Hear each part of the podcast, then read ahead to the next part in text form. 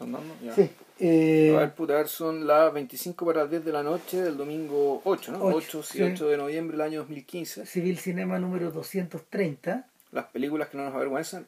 Y ahora vamos a hacer una cosa rara, porque en realidad este podcast ya como que lo hicimos. Puta, sí, ya. Pero no lo que- grabamos. Y tenemos que hacer también hay que hacer un, un disclosure, disculpas públicas, porque un, Una, un mea culpa. un fiel un fiel auditor de este, de este podcast, puta, nos, nos dijo, oiga, puta, eh, avisen antes, ¿cachai? Para que cuando escuchemos el podcast tengamos la pega hecha. Pero igual yo hice hoy día, por lo menos. Pero yo, él quería un par de días antes. Ah, no sé, pero yo lo que hace, yo le contesté, hermano, hoy, hoy día, va el- mira, tenemos un podcast grabado ya que vamos a empezar a promoverlo mañana, que era sobre Chandor, y después vamos a hacer uno sobre hasta el fin de mundo, hasta el fin del mundo de Vendors. Y no va a pasar. Y ahí me quiero disculpar, porque, puta, empecé a ver hasta el fin del mundo de Vendors, y, Por consejo mío, para- claro, eh, y, puta, dije, terminó segunda, la segunda parte de la película, porque no, no, no, no, lo que vamos a ver no es la película que se estrenó en cines y que era una basofia, sino que es la, la serie, una especie de miniserie de tres capítulos de una hora y media cada uno, que claro, ahí la cosa tenía harto más sentido, pero no tenía tanto sentido como hacer el podcast, a mi modesta opinión, de hecho terminé el segundo capítulo, Claro. llegué, llegué a los dos tercios de la serie Claro. y dije, no, ah, bueno, no, eh, no, esto no da, o sea, Mira. voy a hacer el podcast para puro pelar la película y no es la idea. En general, claro, no, pues las películas que no nos avergüenzan. Sí, claro. O sea, eh, yo soy de una opinión más o menos distinta. Yo comparto la idea de que los dos primeros capítulos no están realmente a la altura, pero a mí sí me gusta el tercero. Pero me gusta en realidad por razones que... mm, de pegado en realidad, pero además, además porque Benders hace ahí algo que en, en ese capítulo se extiende harto más en esta idea de, de la mm, de la televisión digital o de la imagen digital. Ya. ¿Cachai? Que, que era uno de los aspectos cheros de la película. En cualquier caso, hoy día vamos a hablar un poco de eso. Sí, vamos, vamos a tocar, vamos a seguir hablando de Vendors. Claro. Y vamos a hacer algo que lo que dice Ram respecto a que este podcast en el fondo lo hicimos, pero no lo grabamos. Nos- ¿cuándo, fue que, ¿Cuándo fue un día que estuvimos grabando otra cosa en mi casa? claro, un día fui a tu casa, grabamos otro podcast, no me acuerdo pero, cuál. pero hablamos como una hora antes de, de esta weá. Claro, pero no tanto de esta película, sino que hablamos de Las Hadas del Deseo, porque yo había terminado de verla la, la noche anterior. por Claro, ejemplo. porque yo te, yo te había encargado que la vieras y porque Claro. te dije en realidad, ¿sabéis qué? Vi esta cuestión, no la vi en... Yo, a ver, 20 años que no la veíamos, pues no sé, una cosa más tal vez. O sea, eh, y también tiene que ver un poco, eh, eso también tiene que ver un poco con lo que vamos a hablar hoy día, que en el fondo es como la, eh, en a ver, la discusión en torno a estos dos clásicos de Benders, eh, Las alas del deseo y París, París, Texas. Texas, tiene que, tiene que ver en principio con eh, la calificación de clásico, en segundo lugar con el paso del tiempo, con el transcurso del tiempo, para citar al sujeto, claro. y en tercer lugar con el estatus que estas películas, más allá de, de los rankings y de las clasificaciones, puedan tener estos días. Ese es uno de los temas en paralelo. Y, y finalmente un poco resolver eh, ese estatus en relación a, a cómo el mismo Benders maneja las cosas estos días. Ya. ¿Cachai? Yo creo que conviene empezar, de, de hecho al respecto convendría empezar por el final. ¿A qué me refiero? En, en estos días, en la cartelera, aunque esté medio, mm, medio escondido, hay una película de Wim Wenders eh, dando vueltas. En la cartelera Comercial, chilena. sí. Ah. Y es, eh, pero resulta que la trajo Alex Doll. Y en el fondo, eh, Alex la dejó para el Normandí. Ya. O sea, se empezó a traer, eh, bien por él, se empezó a atrever a traer películas de nuevo y, y se la jugó con, con, el, con el filme de Sebastián Salgado, con La Sal de la. Tierra. Y ¿por qué lo menciono? Porque, a ver, eh, Benders en los últimos, no sé, yo diría que 20 años, ha cogido un perfil bien interesante como eh, director que observa el trabajo de otros artistas. Claro. Eh, y no lo, no, no lo, esta, esta, mm, eh, esta pega en realidad él la, él la desarrolló, él la desarrollaba de múltiples maneras. Por ejemplo, él tiene un, un documental sobre un concierto de Willie Nelson. Ya. Willie, Willie Nelson at the Theatre, así se llama, y aparentemente es un, es un show que él hace en Nashville. ¿cachai? Eh, otro, otro programa, o- o- otra, mm, otra, otra película que él tiene es The Soul of Man. Una, una, se- una película, un capítulo de la serie de blues que produjo Martin Scorsese y es, creo que es sobre Blind Lemon Jefferson. Ponte tú, y es una. En vez de ser un documental estricto, es como una dramatización que él hace. En algún momento, con alumnos de, la, de un universitario, de un, de un curso de cine que le tocó hacer a él, eh, él hizo un capítulo, eh, perdón, él hizo una película para la televisión que se llama The Makers of Light y es sobre los inventores del cine en Alemania.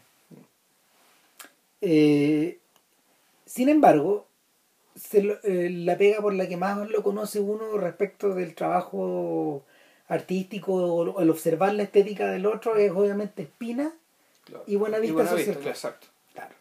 Entonces, eh, desarrollando, desarrollando ese trabajo, eh, en la sal de la tierra Benders lo, vuelve a explorar de alguna forma.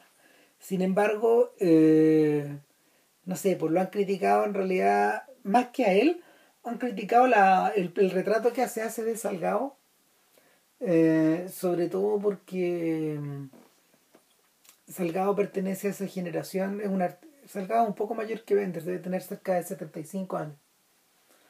Y, y es uno de los tipos que en el fondo expuso la miseria del hambre, de las La- la guerrillas, de la, claro. la explotación, claro, pero al mismo tiempo hay una discusión grande en torno a si la glamorizó o no la glamorizó. Sebastián Salgado también abre, eh, es uno de los pioneros en este, en esta discusión en torno a qué ocurre con la responsabilidad social y moral del fotógrafo cuando ve a alguien muriéndose de hambre. digamos. Sacáis la foto, O la de comida. Claro, o le dais comida al, al personaje, ¿cachai? Eh, y el, la película tiene una especie de lógica media truculenta en ese sentido, porque presentan a Salgado eh, primero como uno de los tantos hijos del proceso revolucionario del 68 en Latinoamérica. Eh, luego lo presentan como uno de los tantos eh, expatriados, su estancia en París, etcétera eh, hablan un poco también de hablan un poco de- del estatus privilegiado que él tenía. O sea era una persona que tenía plata digamos. Y, y, y ese estatus le permite a él dejar su trabajo como economista. No estoy seguro si trabajaba en el Banco Mundial pero era una institución de ese tipo. Y eh, él se marcha a sacar fotos eh, a lo largo de toda América durante ocho años. Entonces lo que hace lo que hace el, el documental es dividir eh, los distintos proyectos fotográficos que este tipo tenía. Uno de ellos es el viaje por las Américas, el otro es el viaje por el horror y el otro es el viaje por la naturaleza. El viaje por el horror está conformado por todos sus fotoreportajes en, en África. En África. Ya. Claro, y, y- y esos son justamente los que son materia de controversia. Y la explicación que los tipos dan en torno a qué le ocurre a qué le ocurre a Salgado en ese proceso es que el propio Salgado queda asqueado y deja de sacar fotos y se devuelve a se devuelve a Brasil y en Brasil vuelve a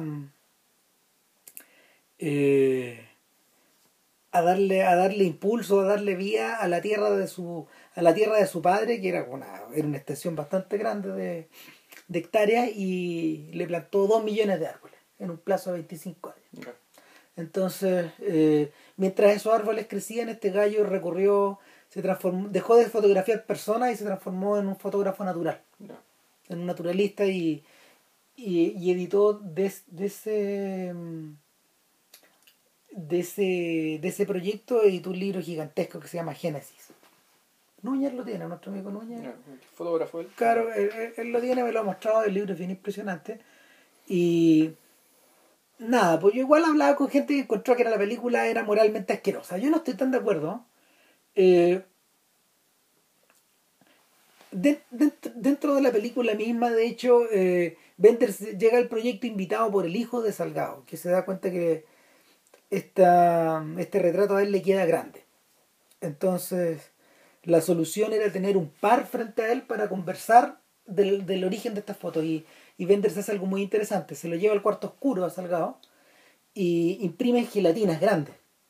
Entonces, gelatinas de los originales y las, las ilumina de tal forma que la cámara está eh, frente a la foto y Salgado hace un comentario en off, pero uno piensa que el comentario lo está haciendo eh, en la postproducción. Y no es así. Lo está haciendo mismo. Lo está haciendo ahí mismo, escondido, escondido detrás de la fuente de luz que está permitiendo que nosotros veamos No, la línea. y en algún momento él se acerca a la foto y tú ves a Salgado eh, convertir a la geografía de la foto o al panorama de la foto mezclado con la piel y el rostro del propio Salgado. Y es una solución súper simple, pero yo encuentro que es muy útil, porque eso le permitía a Bender seguir conversando con la foto, con la foto de por medio. Y no interrumpir a, no interrumpir lo que, lo que, lo que va contando este tipo, digamos, desde ese punto de vista, el trabajo es muy sencillo, pero al mismo tiempo es muy eh, ¿cómo se llama? es muy astuto.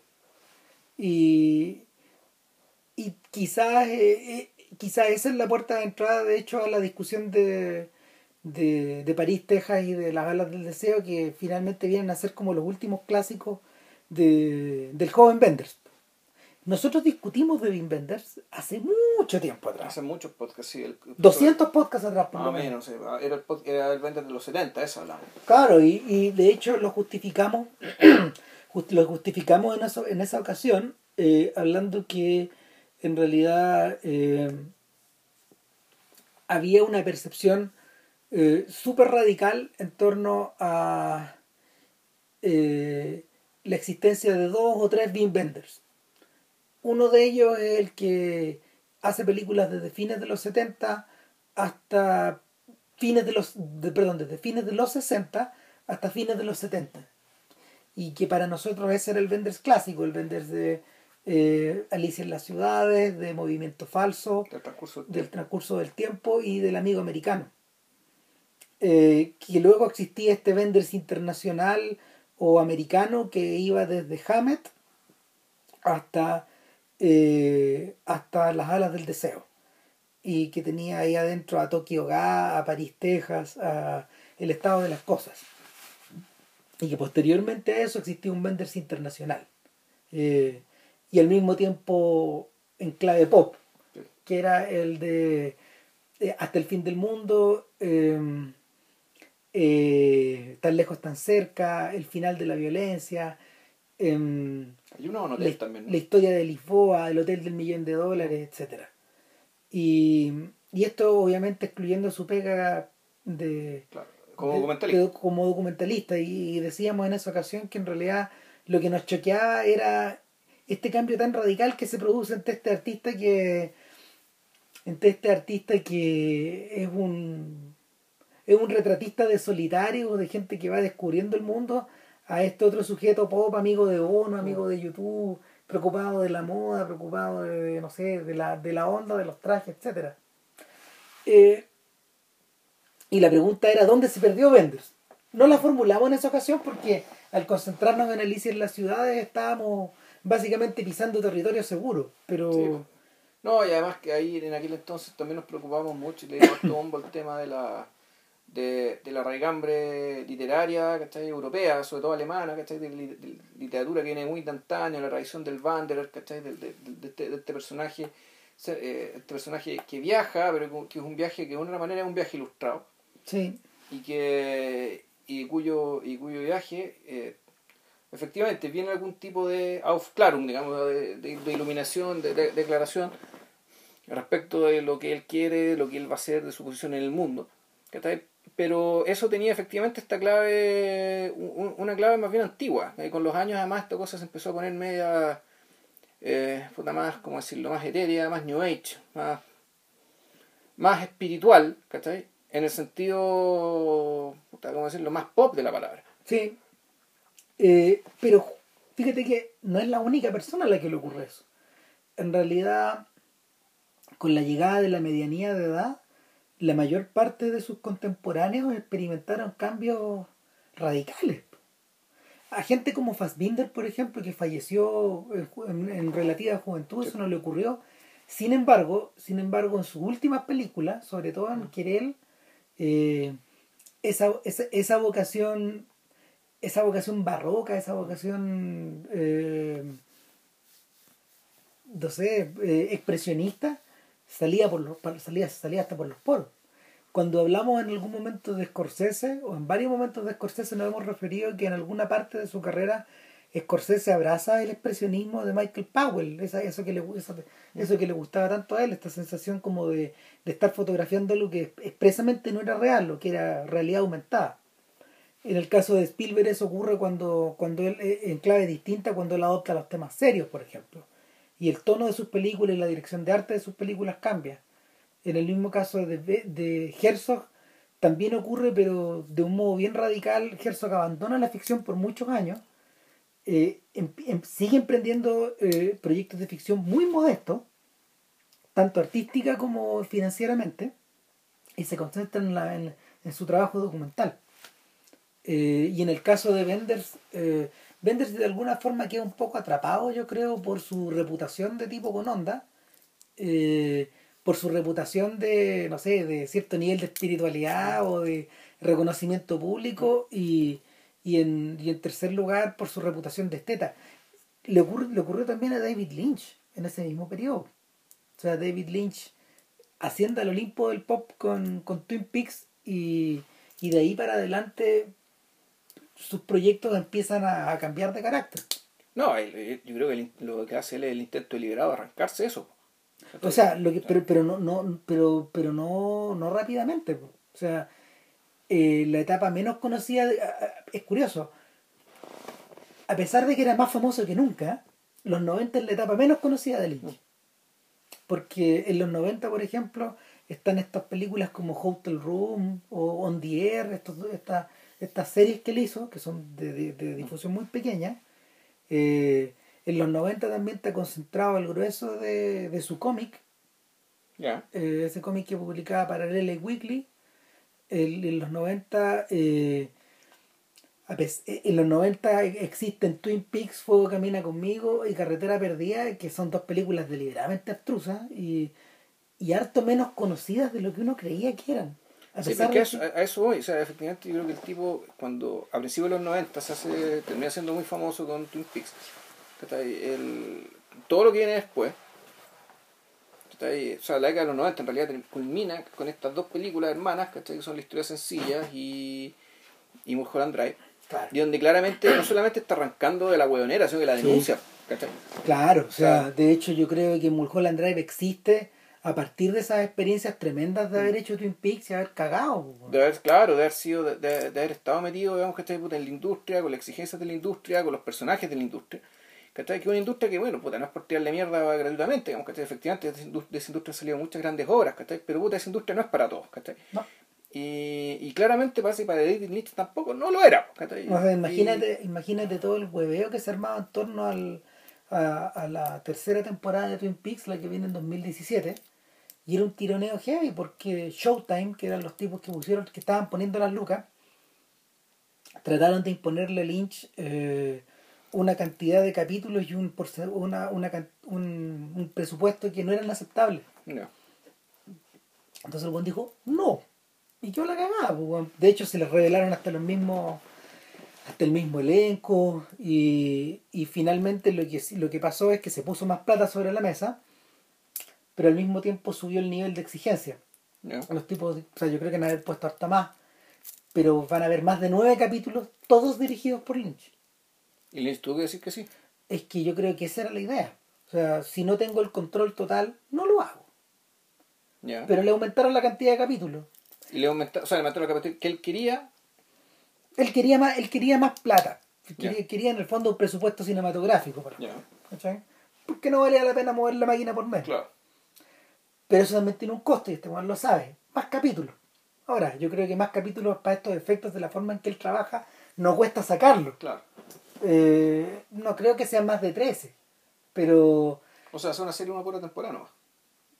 Que ese, ese, yo creo que. yo creo que es básicamente la idea, porque lo que los tipos están. A lo que los tipos están apostando es.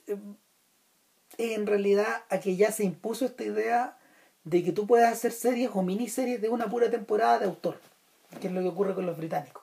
Y el mercado ya derivó eso con True Detective. La True Detective es la demostración que tú puedes tener una serie que sea continuada en el tiempo, pero que se cierra en cada temporada. Cada temporada es independiente. La primera que hizo eso fue la American History Horror o algo. Porque corresponden a la misma época. Claro, porque efectivamente cada temporada es distinta. Una historia distinta, también está distinto y hasta cambia, cambia el elenco, naturalmente. Pero queda gente, pero cambia el director, por ejemplo.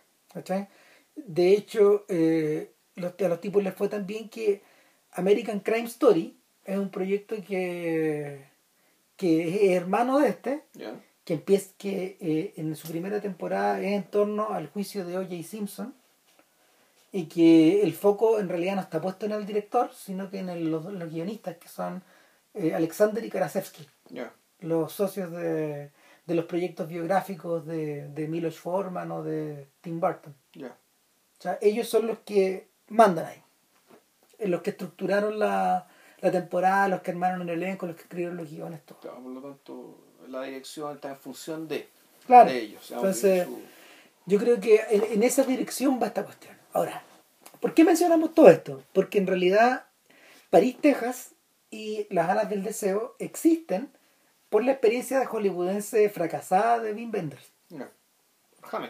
Claro, ya, eh, que, que deja, una, deja una cicatriz tan grande que en, realidad eh, cuando Coppola convence a, a, Godard, convence a Kevin Brownlow y a, a Benders y un montón de gente más que él puede financiarle sus proyectos a través de American Sotro, claro, eh, nunca calcularon que en realidad la mejor forma de trabajar en ese, en ese, en ese aspecto era entregando los derechos de distribución. Entonces Godard hizo, Godard hizo bien la pega y Brownlow también, porque entregaron entregaron Softkeeper La Vie y Napoleón respectivamente a que se distribuyeran. Eh, pero... Es decir, América Software le pagaba a estos sujetos con derecho de distribución. Claro. Ya. O sea, y, y en la taquilla de todo American Software, los derechos de distribución en... en Estados Unidos. Ya. Claro, eso generaba problemas después porque Brownlow en el fondo tiene como, como el como el padre de Coppola compuso la banda sonora de Napoleón, eh, Brownlow tiene un problema ahí y no puede pasar su versión de Napoleón en otros lados, en Estados Unidos.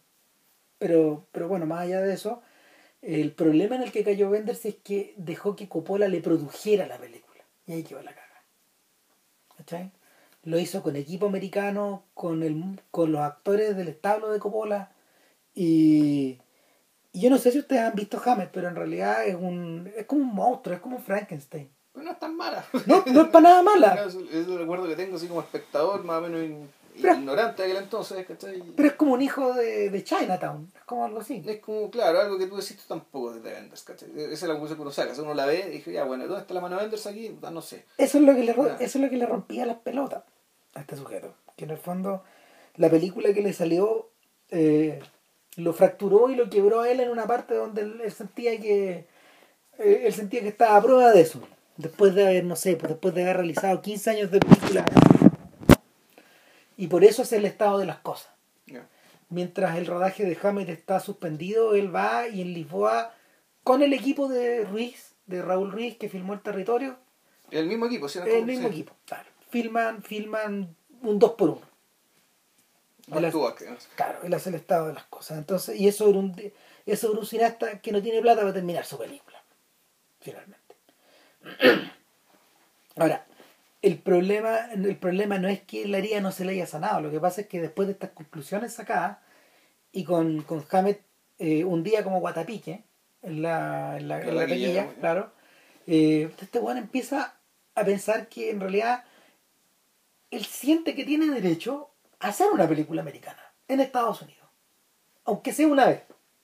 ¿Ya? ¿Cachai? Y, y en el 82, en el 83, eh, de juntarse con Sam Shepard, que en esa época era que en esa época de, dramaturgo revelación se había convertido también en actor revelación, con Días del Cielo primero y con Los Elegidos después. Eh, Shepard le inventa un esqueleto, un esqueleto de historias, que está de hecho sacado de Crónicas de Motel, que es un libro que este weón había, había editado en 1982, meses antes. Seguramente Benders lo lee y se pone en contacto con este gallo. Ahora, eh, a ver, Shepard es un. Shepard es un personaje curioso cinematográficamente, porque en realidad eh, es un sujeto que, que en Días del Cielo aparece silencioso, se lo ve de lejos, es el, es el, es el epítome del americano, del tall American, de este, de, era alguien como John Wayne, pero es un John Wayne con sensibilidad hippie, por decirlo de alguna forma. Era como el dueño de casa cuando llega esta como familia de Richard Gere con la tombina, ¿o no? Él es el dueño del. Él, o sea, él no solo es el dueño de casa, sino que del terreno y de Sí. los medios de producción. Claro. Él es América, él es el industrial. Pero al mismo tiempo un industrial que. que un industrial que está cruzado por todos los fantasmas de Terrence Malick, que él es un viudo. Es un joven viudo, un gallo que vive solo en la casa, ¿cachai? Y que se enamora de esta chiquilla. Claro. y que cae en la trampa también. Ahora, eh, Shepard había editado para entonces un libro de prosas y poemas que se llamaba Hawkmoon, Luna Halcón. Y, y, y, era- y eran, eran como trozos que dependían mucho en realidad y que le debían mucho a, los beats. O sea, De los beatniks. Claro, y a, los- a la, a la generación beat, claro. A la, mm, al mundo de Kerouac, de Ginsberg y de, y de Barrows. Y de Corso y de un montón de, Ferlinghetti y de un montón de gente más. De hecho, tan así que Crónicas de Motel, la primera edición, está editada por City Lights Books, que, que es, la, es la librería, o sea, es, es la, es, la, es la editorial que está asociada a la librería de Ferlinghetti. Y, y por lo mismo califica como libro de poesía, penalmente. Pero, pero son poemas medio vaqueros. O sea, hay unos que son poemas poemas, otros que son prosa, y hay otros cuentos y están cruzados con fotos eh, sacadas por el propio Benders, etc. Y este esqueleto lo toman y Benders lo masajea con LM Kit Carson, que también es un personaje de podcast pasado. Eh, Kit Carson es el. David Holtzman. Claro, es David Holtzman, de David Holtzman Diary, la película de Jim McBride que, que vimos en un, en un podcast anterior y que, y que también tiene que ver con este mundo en el fondo. Es un contemporáneo de Benders también. Y no es exactamente un actor, es como un dramaturgo, es un actor, es un buhonero, es un buen que la hace toda, es un hippie sobre todo. Y, y entre, entre estos tipos, entre estos tipos configuran el esqueleto de el esqueleto de una historia que a su vez está montada, como tantas otras películas americanas, sobre, sobre The Searchers. Sí. Es decir, esto es la historia de una búsqueda. París, Texas se abre con una imagen de hecho del Monument Valley, eh, fotografiado antifordianamente Claro, desde un helicóptero. y, y fotografiado desde el, desde el ángulo que, que Ford no lo, no lo toma. O sea, de lo- desde la espalda. porque El, Claro. el- el monumento ese que se ve siempre de frente, como si fuera la portada de Antofagasta. ¿cachai? Acá los Ya. butes que le llaman los gringos. Y aquí este, lo, lo filma esto desde atrás y desde arriba. Emerge. Y moviéndose, claro. Claro, emerge y al, emerg- al emerger emergen dos cosas. Emerge un águila que se para arriba de una de Claro. estas formaciones rocosas y de la nada y emerge un Y tipo, un punto negro, un buen caminando un punto negro que se mueve con Claro. una gorra, con un punto con, rojo. con una gorra un roja. punto rojo más chico y es un tipo y, y, es presentado eh, es presentado con un leve eh, con un leve contrapicado levísimo eh, en una actitud dramática como de un tipo perdido y, qui- y quién es este sujeto es Harry Dean Stanton. Y no, es, no es casual de hecho que, que sea él porque Dean Stanton es un protagonista siempre secundario de un montón de filmes dramáticos, de western, de, de películas campiranas. eh, siempre es un, es un sujeto como de alma californiana, eh, tan así que, que no sé, pues, el mismo Lynch cuando corresponde pisar ese territorio lo utiliza él también. Él es el hermano de- Sí, del protagonista de, la historia sencilla. del- Exacto. Claro. Eh, curioso, no sé cuánto, debe haber cumplido 88 años. 87 años, y está igual. Esa cara, ese tipo sujeto alto, ojos tristes, cara Muy- desgarbada, Muy flaco, con cara triangular, Claro. pero un triángulo invertido. claro. Y una, y una nariz grandota de raíz. Claro, nariz como de águila, eh, un hablar pausado, medio cansino. Otro actor que, o sea, otro director que lo ocupaba frecuentemente era Monte. También. Y estos hijos de Peckinpah, estos contemporáneos de Peckinpah. De hecho, creo que creo que en algún momento en una película de Peckinpah también aparece. Pero el punto es que este sujeto está no sabemos si avanza, si está perdido, si, si, si está desesperado, pero llega, un, llega una especie como de alquería eh,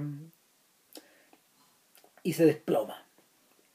Se, des- se- Mastica un poco de hielo y se desploma. Exacto. Y la siguiente imagen es de. Está, está tendido en una camilla y lo está atendiendo un doctor. Y este doctor Werner es un actor alemán que es bastante conocido en, en ese, en ese mundo, que es Werner Wiki. Un actor de películas clásicas de los 50. Y, y este sujeto eh, le revisa sus papeles y se pone en contacto con una persona. Claro, bueno, ya en el en, la sala, en esa sala, doctor, ya aparece por primera vez un rasgo estilístico que después aparece en la película y que y- que un rasgo claro que pasa piola, pero al principio, eh, la primera vez que uno la ve pasa piola, pero ya viéndola de nuevo no pasa para nada de piola, que es el tema del neón verde. Sí. que el, el tema de, esto- de una iluminación absolutamente artificiosa. Eh, que no sé si decir que es muy americana o que te suena como los cuadros de Edward Hopper, bueno, ¿cachai? o algo, pero el neón verde que está que aparece en, en, este hospital, en las casas, en la, en la casa, en el baño, en las calles, en todas partes, en todas partes De hecho, este lugar. de hecho, viéndolo ahora, ah, ya más viejo y todo, y no sé, eh, eh, con más pintura en el cuerpo probablemente, Ujú. etcétera, el- casi estoy convencido de que ese neón, ese- esos neones verdes, a ver, son neones, pero al mismo tiempo están tratados en la corrección de color de esa forma. Le levantaste, Sí. lo- le, le- le- le Lo levant- saturaste el verde, o sea, le, lo- sa- le saturaste los verdes. Y en realidad no es el único color que está saturado. Esta película en realidad el código, el, los- el código de color es muy curioso. Lo, lo pueden revisar en el Instagram de Civil Cinema, que hoy día puso una foto, que, que es una secuencia que es famosa, donde él sube una escalera. Y el París, Texas, en cierta medida, no es un col- no, no- no tiene el color del desierto, ni tiene el color de la bandera de los gringos, eh, como, como sale en el póster, sino que tiene es, es verde y es roja. sí. Y, y, y es verde y es roja en el sentido de que las películas de Almodóvar también son Sí, verdes y exacto. rojas. Exacto. ¿sí? Eh, o que las películas de Lynch son verdes y rojas. O hasta de Wonka Wai, fíjate. Y de Ay. Wong Kar Wai también. O sea, hay, hay una escena, la escena cuando está dando vuelta, se está dando vuelta por el burdel o subiendo la escalera del burdel, que es que uno está bajo Juan Carway. Sí. Esa Esa es la secuencia, claro. Eh, donde, donde en el fondo el, eh, Benders utiliza, o sea, el truco es, es maravilloso porque mm, están las luces rojas y verdes y al mismo tiempo está pintado la subida de escala en rojo y en verde. Entonces él va girando y al girar el rojo se transforma en verde en forma gradual, Casi geométricamente. O sea, una, un color invade al otro y lo borra. Sí, bueno, y la, la verdad también que esos espacios en particular, tanto por la tanto por los colores usados, y como por la por la conformación de los objetos que determinan este espacio, también es mucho de David Lynch. ahí. Sí. O sea, yo creo, yo no sé quién, yo creo que, yo creo que Lynch, Lynch se, ¿Quién tomó de quién? Digamos, Eh, no lo sé, pero... probablemente el- él se deje influir un poco porque fíjate que la y, y, y ahora obviamente de Benders no es esta idea o sea y es por eso que hoy día en la tarde decía que en realidad la conexión o sea eh, JP hizo un apunte súper bueno dijo en realidad es interesante ver París Texas ahora sin el halo que la rodeaba en los 80 ya vamos a llegar a eso pero y, y, y agregó algo más decía eh, que en el fondo eh, lo que uno tiene frente a la pantalla en bruto es un melodrama. Un drama familiar. Claro, y yo le decía que en realidad, eh, y también vamos a hablar de esto, eh, es, el momento muy es el momento curioso donde Bender se extiende el legado de Fassbinder. Y al, y al extender el legado de Fassbinder se conecta con algo que él no tenía asimilado, que es el, el melodrama americano de los 50, que contiene esos colores. Que también es muy colorinche. Claro, que contiene esos colores. De hecho, eh, Todd Haynes, en, en, en sus sucesivas películas, ha incorporado el rojo y el verde de esta misma forma. Eh, El, sobre todo en estas películas con... Emulando con- Douglas Sirk, que por Claro, lo demás también era alemán. Claro. Y, y eso, eso nos devuelve al mundo expresionista. Entonces, eh, este, este mundo, este mundo que parece eh, tan común, tan terrestre, Mm. eh, tan cotidiano y al mismo tiempo tan desértico y tan de gringo, tan, tan de letrero, tan de carretera, tan horizontal, se ve invadido a partir de esa escena de colores que no le son propios, que están puestos ahí de una forma deliberada. Eh, Sobre todo, por ejemplo, eh, eh, el Benders insiste una y otra vez en ello, en los espacios cerrados y en las escenas de atardecer. Sí, incluso tú no podrías decir que en realidad esto es la, es la expresión gráfica eh, de una de una disyuntiva que le, que le ofrece puta, ese mundo y ese lugar a, a esta persona en particular y esta persona en particular es incapaz de escoger, escoger ninguno de los dos Y- uno y podría oscila. decir- claro y eso y un poco el drama también de la película de esta Five Easy Pieces también que la, la hemos mencionado un montón de veces ¿cachai? pero aquí lo expresan gráficamente Sí. que por una parte está el mundo este el mundo del desierto y el mundo del abandono. Y por otra está- y por otra parte está este mundo saturado de colores ¿cachai? donde eh, uno podría puta, eh, asimilarlo a la artificialidad pero hay un poco más que eso ¿cachai? y el punto es que este personaje el personaje que se llama Travis ¿cachai? el, el que está el loco que anda dando vueltas en el desierto Nuestro Traveler, claro. el, claro, el, el, el Wanderer, que, digamos, que anda dando vueltas por ahí a su, a su particular manera, pues un personaje que en realidad no, no, no se halla, ¿cachai? no se halla ni en uno ni en otro. Eh, es un personaje parecido, de hecho, y es curioso porque cada vez que él aparece también predomina el verde. es un personaje que en ese sentido se, está un poco emparentado con el replay de Dennis Hopper. Sí. O sea, eh, si ustedes se acuerdan, los memoriosos de- Del amigo americano. del amigo americano, se acordarán también de esa disyuntiva de colores. Claro, pero al mismo tiempo este personaje también se convierte en un anticipo de lo que va a ser el personaje del ángel en la, en la película que viene después.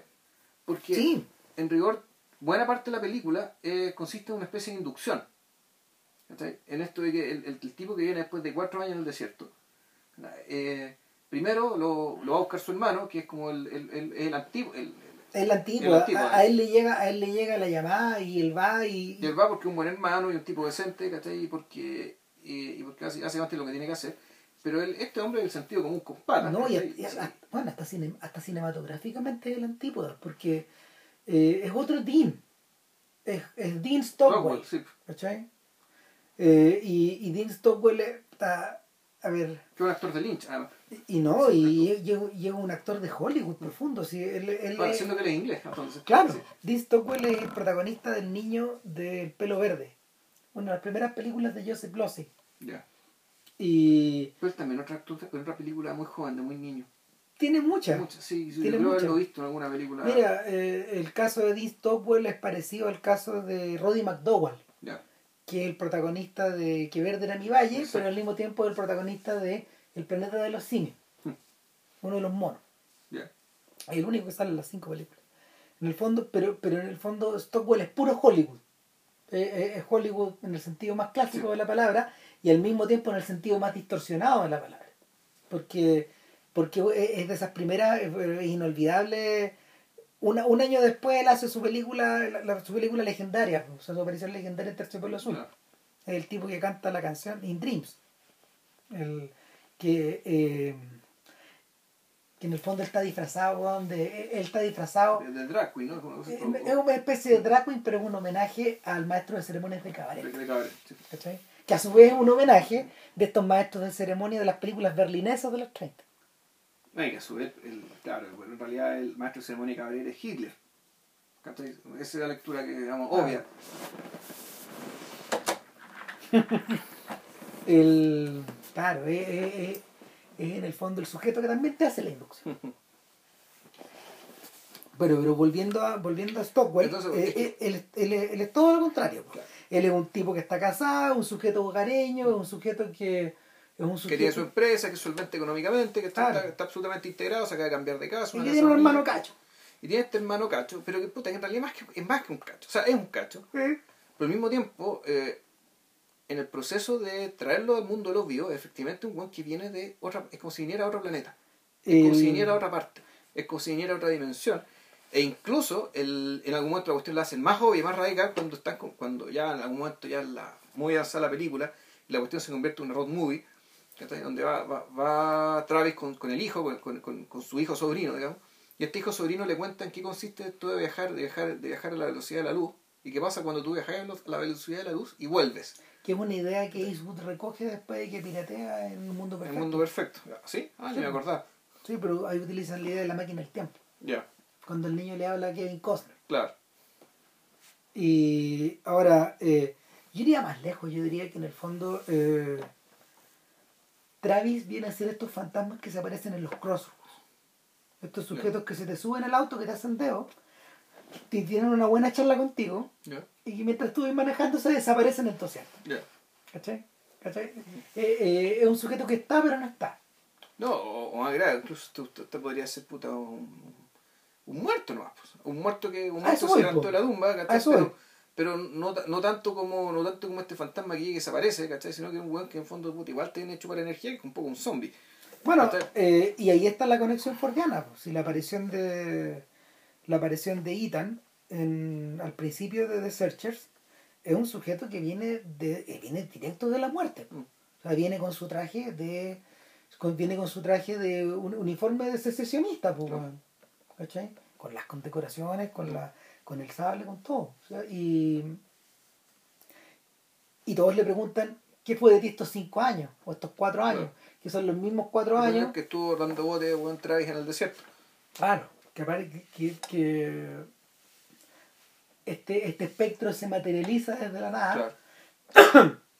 y, y finalmente se, se queda, queda, queda inyectado o queda, no sé, precipitado en la vida de este matrimonio que a su vez está cuidándole al hijo que quedó, que Claro. quedó guacho.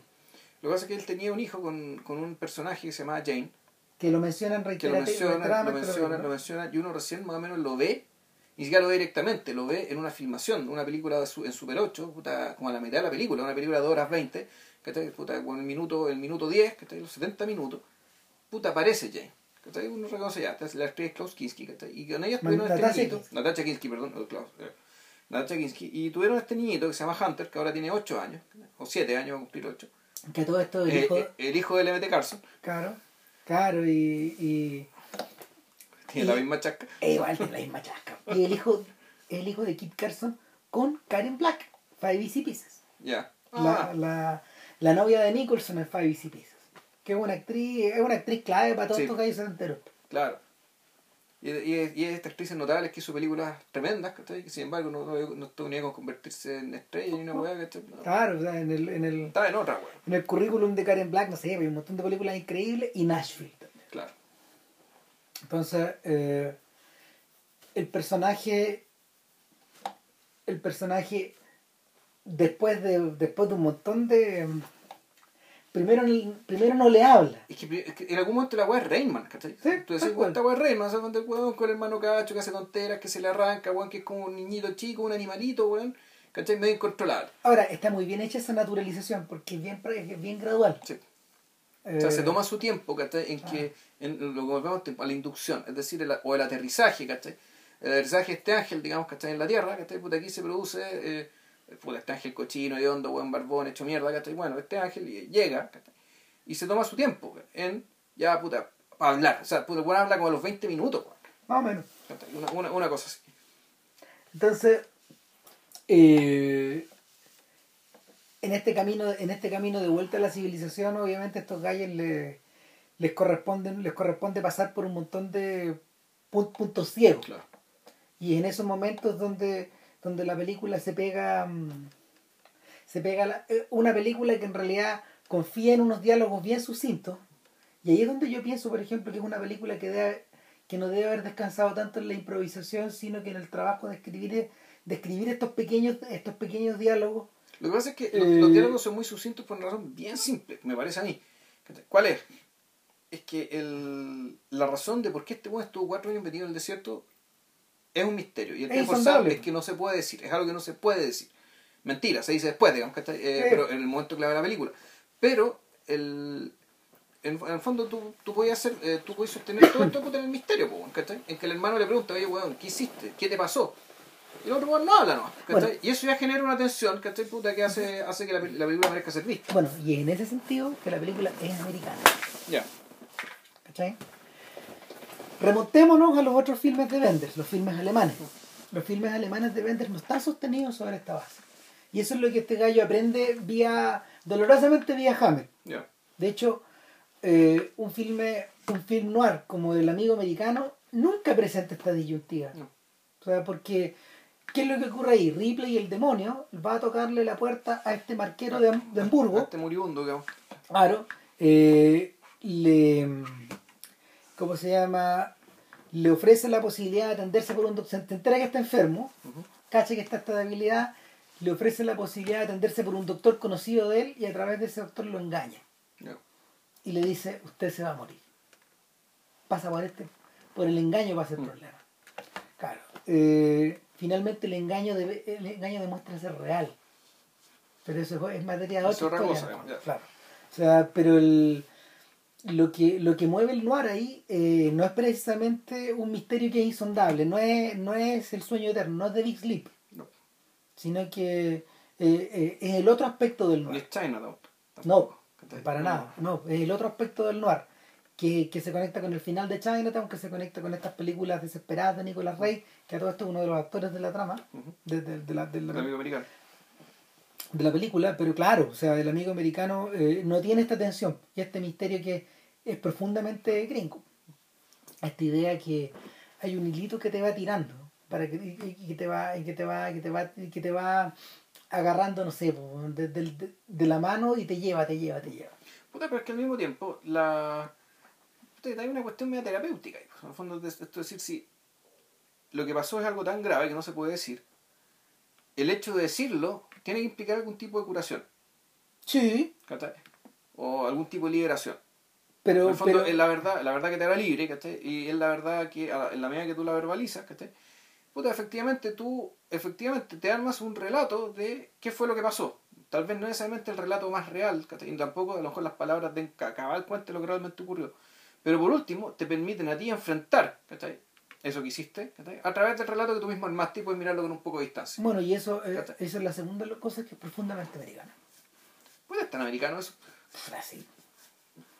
No, sí, o sea, eh, lo, a ver, eh, lo podéis derivar, lo, lo puedes derivar desde, no sé, desde la irrupción de, de la moralina en las películas de Griffith, por ejemplo. Desde ahí para adelante, hasta, eh, no sé, por las versiones bastardizadas de eso como en, como en Mejor Imposible. ¿Cachai? Que es donde, no- nuestro protagonista, man, puta, le dice... eh, estas palabras lindas, digamos, a, a la, a la chiquilla y al mismo tiempo él se libera, es liberal. Y, y- y no sé, y deja, y deja de ser tan obsesivo. Es que se libera ahí, es que ahí se da cuenta. Bueno, es que ahí hay otra cosa, ¿cachai? Porque ahí no va a la raíz de su problema. Ahí lo que hace al decir esas palabras es que él expande su horizonte. Es decir, él, a través de esa palabra, se da cuenta de que puede ser más de lo que él cree que puede ser. Que es distinto que, que, que es distinto que ir a través de las palabras al origen de un problema, al origen de un trauma. Él nunca al origen del trauma, no tenía, no tenemos idea por qué lo pone así. ¿cachai? Que recuerden, esta película, uno no.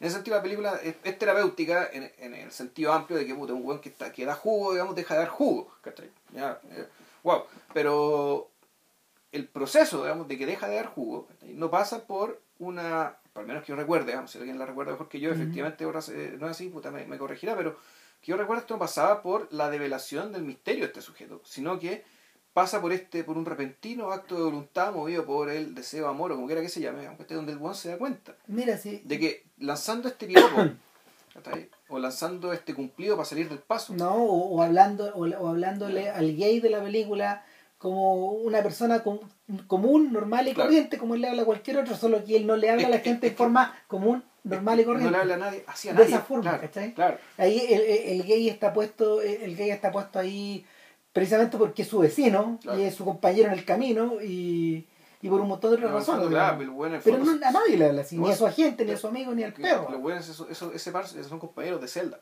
Claro. y cuando y con, y la niña cuando le dice este cumplido este piropo el buen básicamente se da cuenta de que él puede ser otra cosa o mejor dicho, la vida puede ofrecerle más cosas de las que él está dispuesto a aceptar y tal, y la película se algo bla. al final que nosotros Bueno, mira, la fórmula no es tan distinta. La fórmula no es tan distinta a la que J.L. Brooks, que suele revertir esta, esta, a, esta, mm, a esta estructura, eh, no sé, pues lo hizo en Tender, no, ¿cómo se llama? En esta, esta película con la otra película con Jack Nicholson y Shirley MacLaine. Eh, te iba a decir Tender Mercies, pero no se llama así. Eh, pero bueno, básicamente estaba pensando en la de estaba pensando en la del chef, la de también, la de Adam Sandler. Es exactamente igual. Es Spanglish. Claro, Spanglish es exactamente igual. Ya. También tiene esa misma estructura que le hace ver eh, que sus horizontes son más amplios. Es esta chiquilla que le habla en español. Él habla otro idioma, un idioma que él no conoce. Claro. Ya. Y, a- y, y a su vez, y muy astutamente, la persona que ve este proceso eh, no es ninguno de estos dos protagonistas, sino hija. que es un tercero, la hija que ella habla en retrospectiva Que es la hija de él, de ella. a la hija de ella, ya. De ella, la, la persona que en realidad domina los dos idiomas. Y que los domina desde antes que estos dos se encuentren. Claro. Claro. O sea, en ese, en ese sentido la película, la mejor película es Spanglish en vez de esta otra, pero es la, bueno. la menos vista, pero en fin. Eh, volviendo, volviendo a la terapéutica de Benders eh, y, y- y- a esto que te decía yo, que es como su segundo aspecto profundamente americano. Eh, hay una tercera cosa que también es muy gringa. ¿Cachai? Y es la, es la idea de. eh, es la idea del travelogue y de la horizontalidad que esta película tiene. De hecho, hay un chiste a propósito de eso. Cuando Stockwell compra un pasaje de avión para que ellos se vayan de vuelta rápidamente a Los Ángeles. Claro. Están en Texas, po. Claro, y este Juan dice: No, no, no, no puedo subir. No se puede hacer. Claro, no, no se puede subir. Y- Pero ¿por qué no podemos ir en el mismo auto? No nos van a dar el mismo auto. Tiene que ser el mismo auto. Ahí están estas cosas. Sí, Claro. Y, y efectivamente, pues, vuelven, vuelven y. Y en el fondo, eh, Benders prepara la película para que en el fondo se convierta en un arco de dos de una ida y una vuelta.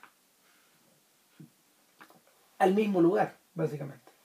Y las dos eh, es una flecha que, que primero cruza, cruza, ru- cruza Estados Unidos rumbo al oeste y luego se devuelve rumbo al este Se vuelve, claro, Houston. y se devuelve al origen, en el fondo. Que es un origen que está, eh, está señalado gráficamente a través de una foto eh, tomada a un terreno vacío eh, que, que está ubicado en un lugar... Que se llama París, Texas. claro, que, y- Que, es- y- que fue el lugar donde, según Travis, esa es la mitología familiar, fue donde él fue concebido. claro, Entonces el papá siempre decía, que echaba la broma de que puta, esa era eh, su esposa, era, era la, la chica que conoció en París. Entonces decía, ah, París, Francia, no, París, Texas. ¿cachai? Y, y la- y- y en inglés, ¿cachai? Usa, I met in Paris, o sea, el met, ¿cachai? Que claro, la conocí, pero puta, también está el tema que la conocí bíblicamente. Claro. Porque puta, ahí, ahí consiguió al, hijo mayor. Pero bueno, ese detalle, el hecho de que, en el fondo, su obsesión con París, Texas, ¿cachai? El viaje al principio del mundo, ¿cachai? Usando el título de Oliveira, que se trataba de lo mismo. De hecho, creo que eh, en alguna en, al- en, al- en alguna en algún territorio París Texas se llama París Texas del origen. Ya, claro.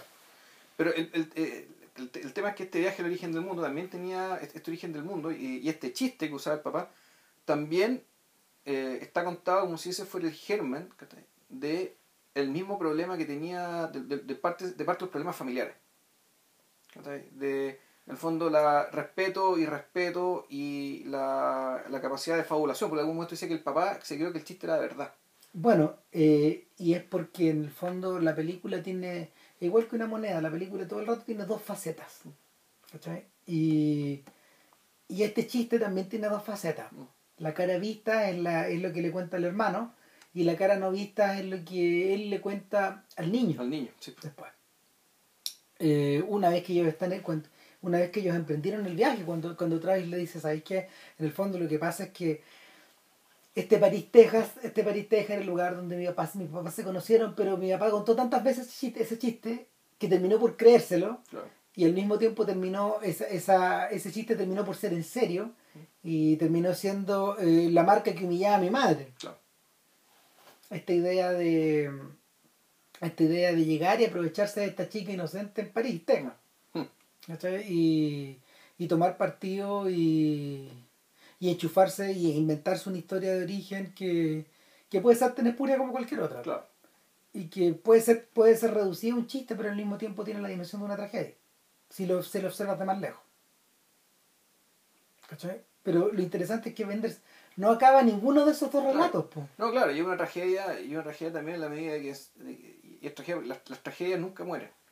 Ese es el punto. Las tragedias dejan su estela.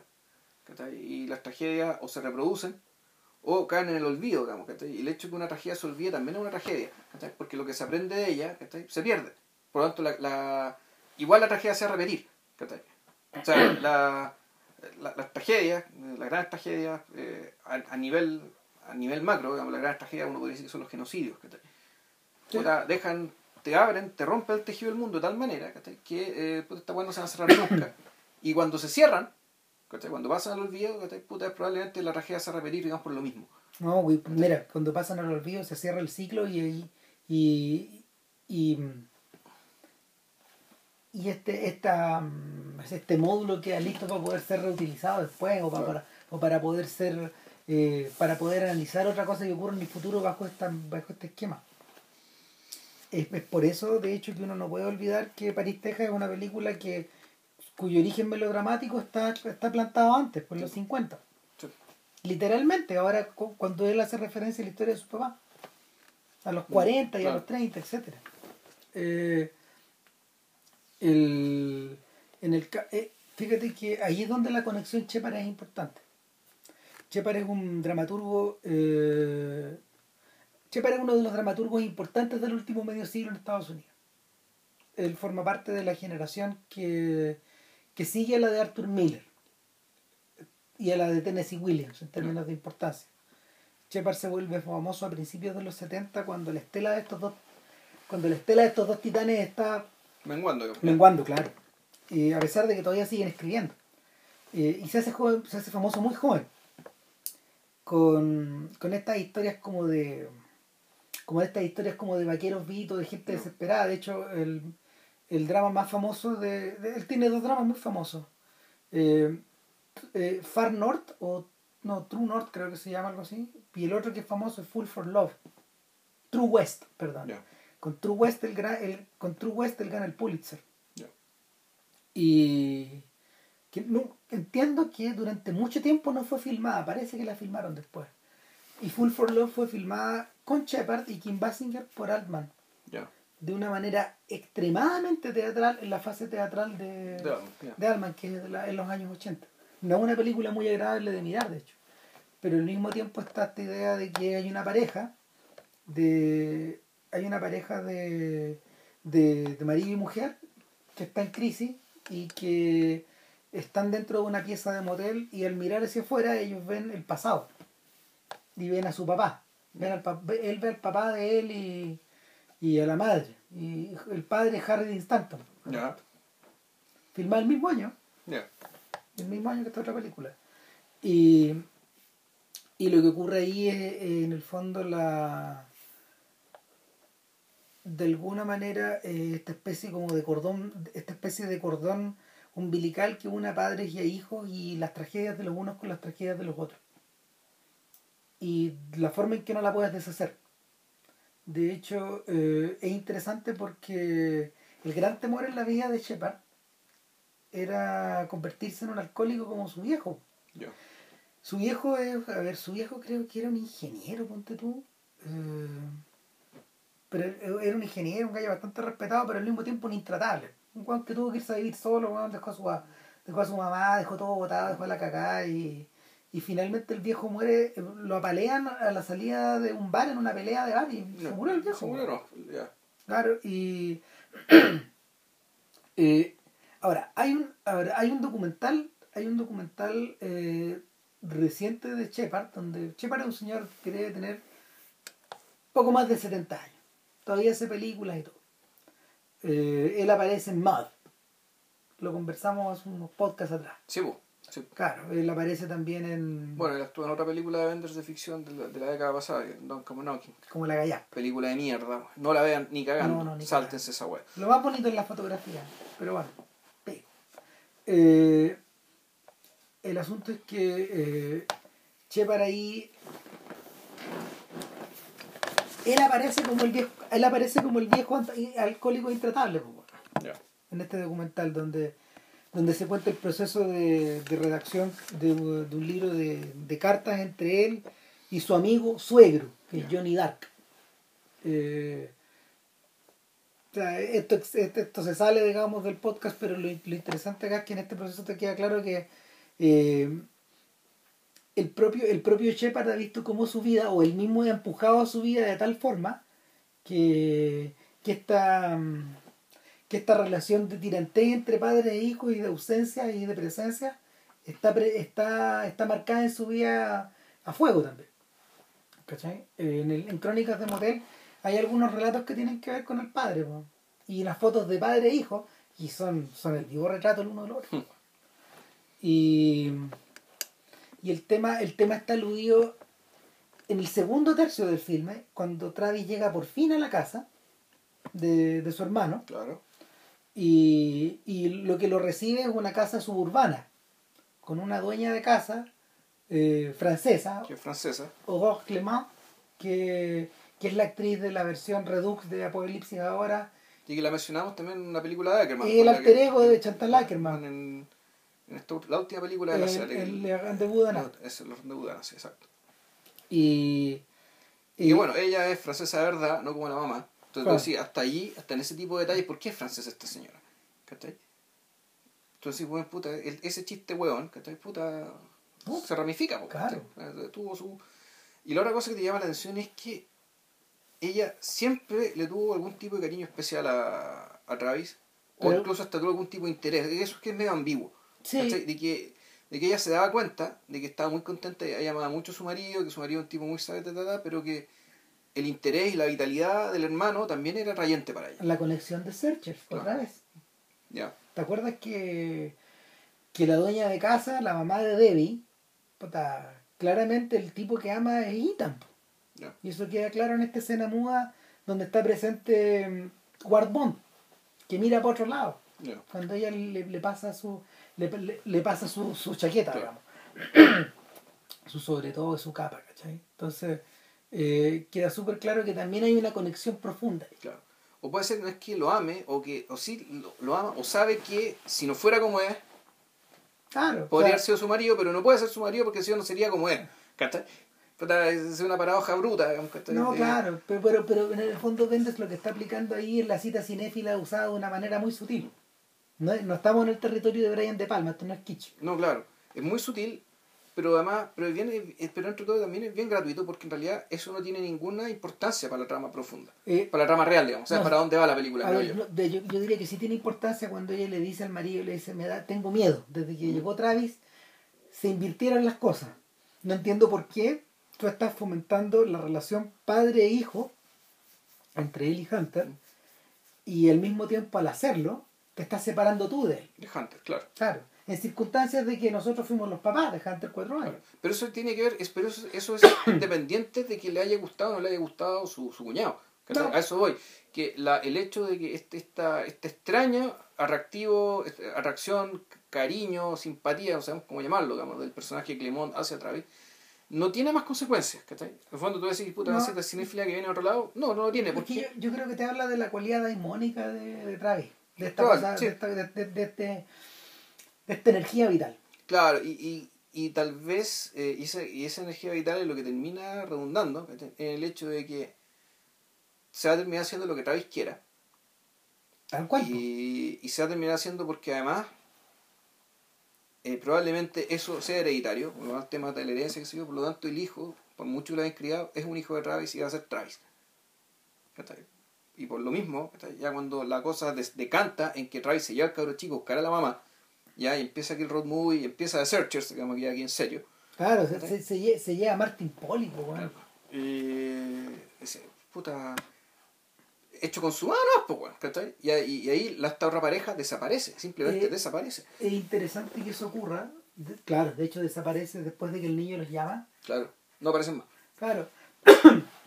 Es interesante que eso ocurra porque de inmediato te despiertan los ecos de otra película de Benders, que es Alicia en las ciudades, de la que ya hablamos en, el, otro podcast. Y es que en el fondo el personaje de Rudiger Vogler ahí el fotógrafo que atraviesa América Claro. y que mientras atraviesa América primero, igual, de Sí. ida y de vuelta, y en forma horizontal y, y por tierra, eh, y el tipo hace el viaje, digamos, y llega, eh, llega hasta California, y en ese proceso desde Nueva York a California se le borró su personalidad, Claro. se le borró su interés por viajar, se le borró su razón de ser. En el viaje de vuelta, cuando él llega a Nueva York, eh, cuando él llega a Nueva York desposeído en ese sentido, eh, le cae del cielo esta niñita, Claro. que literalmente se la arrojan, digamos. Arréglate con el cacharro, Claro, weón. claro, y, y, y la película de golpe, la película de golpe se convierte en una en un filme que evoca a ver, que evoca elementos de paternidad, pero que el mismo evoca elementos de melodrama. Y evoca también el, esto también, esto del, esto, esto del wanderer, digamos, del, del, paseo, del viaje, pero acompañado como en la, con el transcurso del tiempo, solo que aquí el personaje es una niña, güey. Claro, y. Con la que no puedes conversar muchas cosas tampoco, sino darle comida, ¿cachai? Puta, claro, manejarle los berrinches. preocupar- claro, preocuparse que duerma, preocuparse, ¿cachai? Sí. Y no podéis jugar con ella. O sea, cuando el tipo, cuando ella trata de jugar, digamos, él, él en realidad está permanentemente en el papel del interpelado. Claro, Eh, pero esto no ocurre, no ocurre en el caso de Travis con Hunter. no. Lo que O sea, la cuestión parece parecerse, pero no se parece. no, lo que el, el niñito igual de el niñito igual de rubio, tiene Claro. el mismo peinado, etcétera, pero no. Eh, y eso pasa en el fondo por dos razones. Una porque lo que está haciendo Benders obviamente es ir acercándolos, es ir acercándolos lentamente. Claro. Eh, de hecho, en algún momento Travis le pide a su, a su le pide a su hermano, o sea, le pregunta si él la puede ir a buscar al niño. Y, y el niño lo ve en la esquina, saliendo del colegio, Y se hace el hueón, y pues. se hace el huevón y se sube al auto de un amigo. Claro. Y se lo caga. Pero este weón, eh, en, un- en una siguiente escena, le pide a la empleada latina, Claro. mexicana seguramente, que eh, le enseñe a, a ¿Cómo se ve un padre? cómo se ve un padre, claro. ¿Dónde está la di- ¿Qué es lo que tiene un padre? ¿Qué tiene? Dignidad, porte, Claro. seguridad en sí mismo, actitud de padre. Y se disfraza. Un- de hecho, literalmente, toma un traje del Del hermano. Se disfraza de su hermano. Claro, se disfraza el hermano, pero solo por la ropa, porque la actitud es la actitud del. Es una actitud media casi payasesca, weón, No, chaplinesca, Chaplinesca, sí, po. Pero si obviamente si la conexión con The Kid, de, con el pibe está ahí, po. Claro, y, y el es tema es una que- escena muda donde, lo- donde estos personajes de cine mudo se encuentran y se miran y se ríen. Y sí, claro, y es una, un- una caminata especular, digamos, atrás de la calle, uno en cada vereda. Y donde lo que ocurre es que tú queriendo dar la impresión de dignidad, se genera la consecuencia no buscada y en el fondo el caro chico se cague la risa, weón.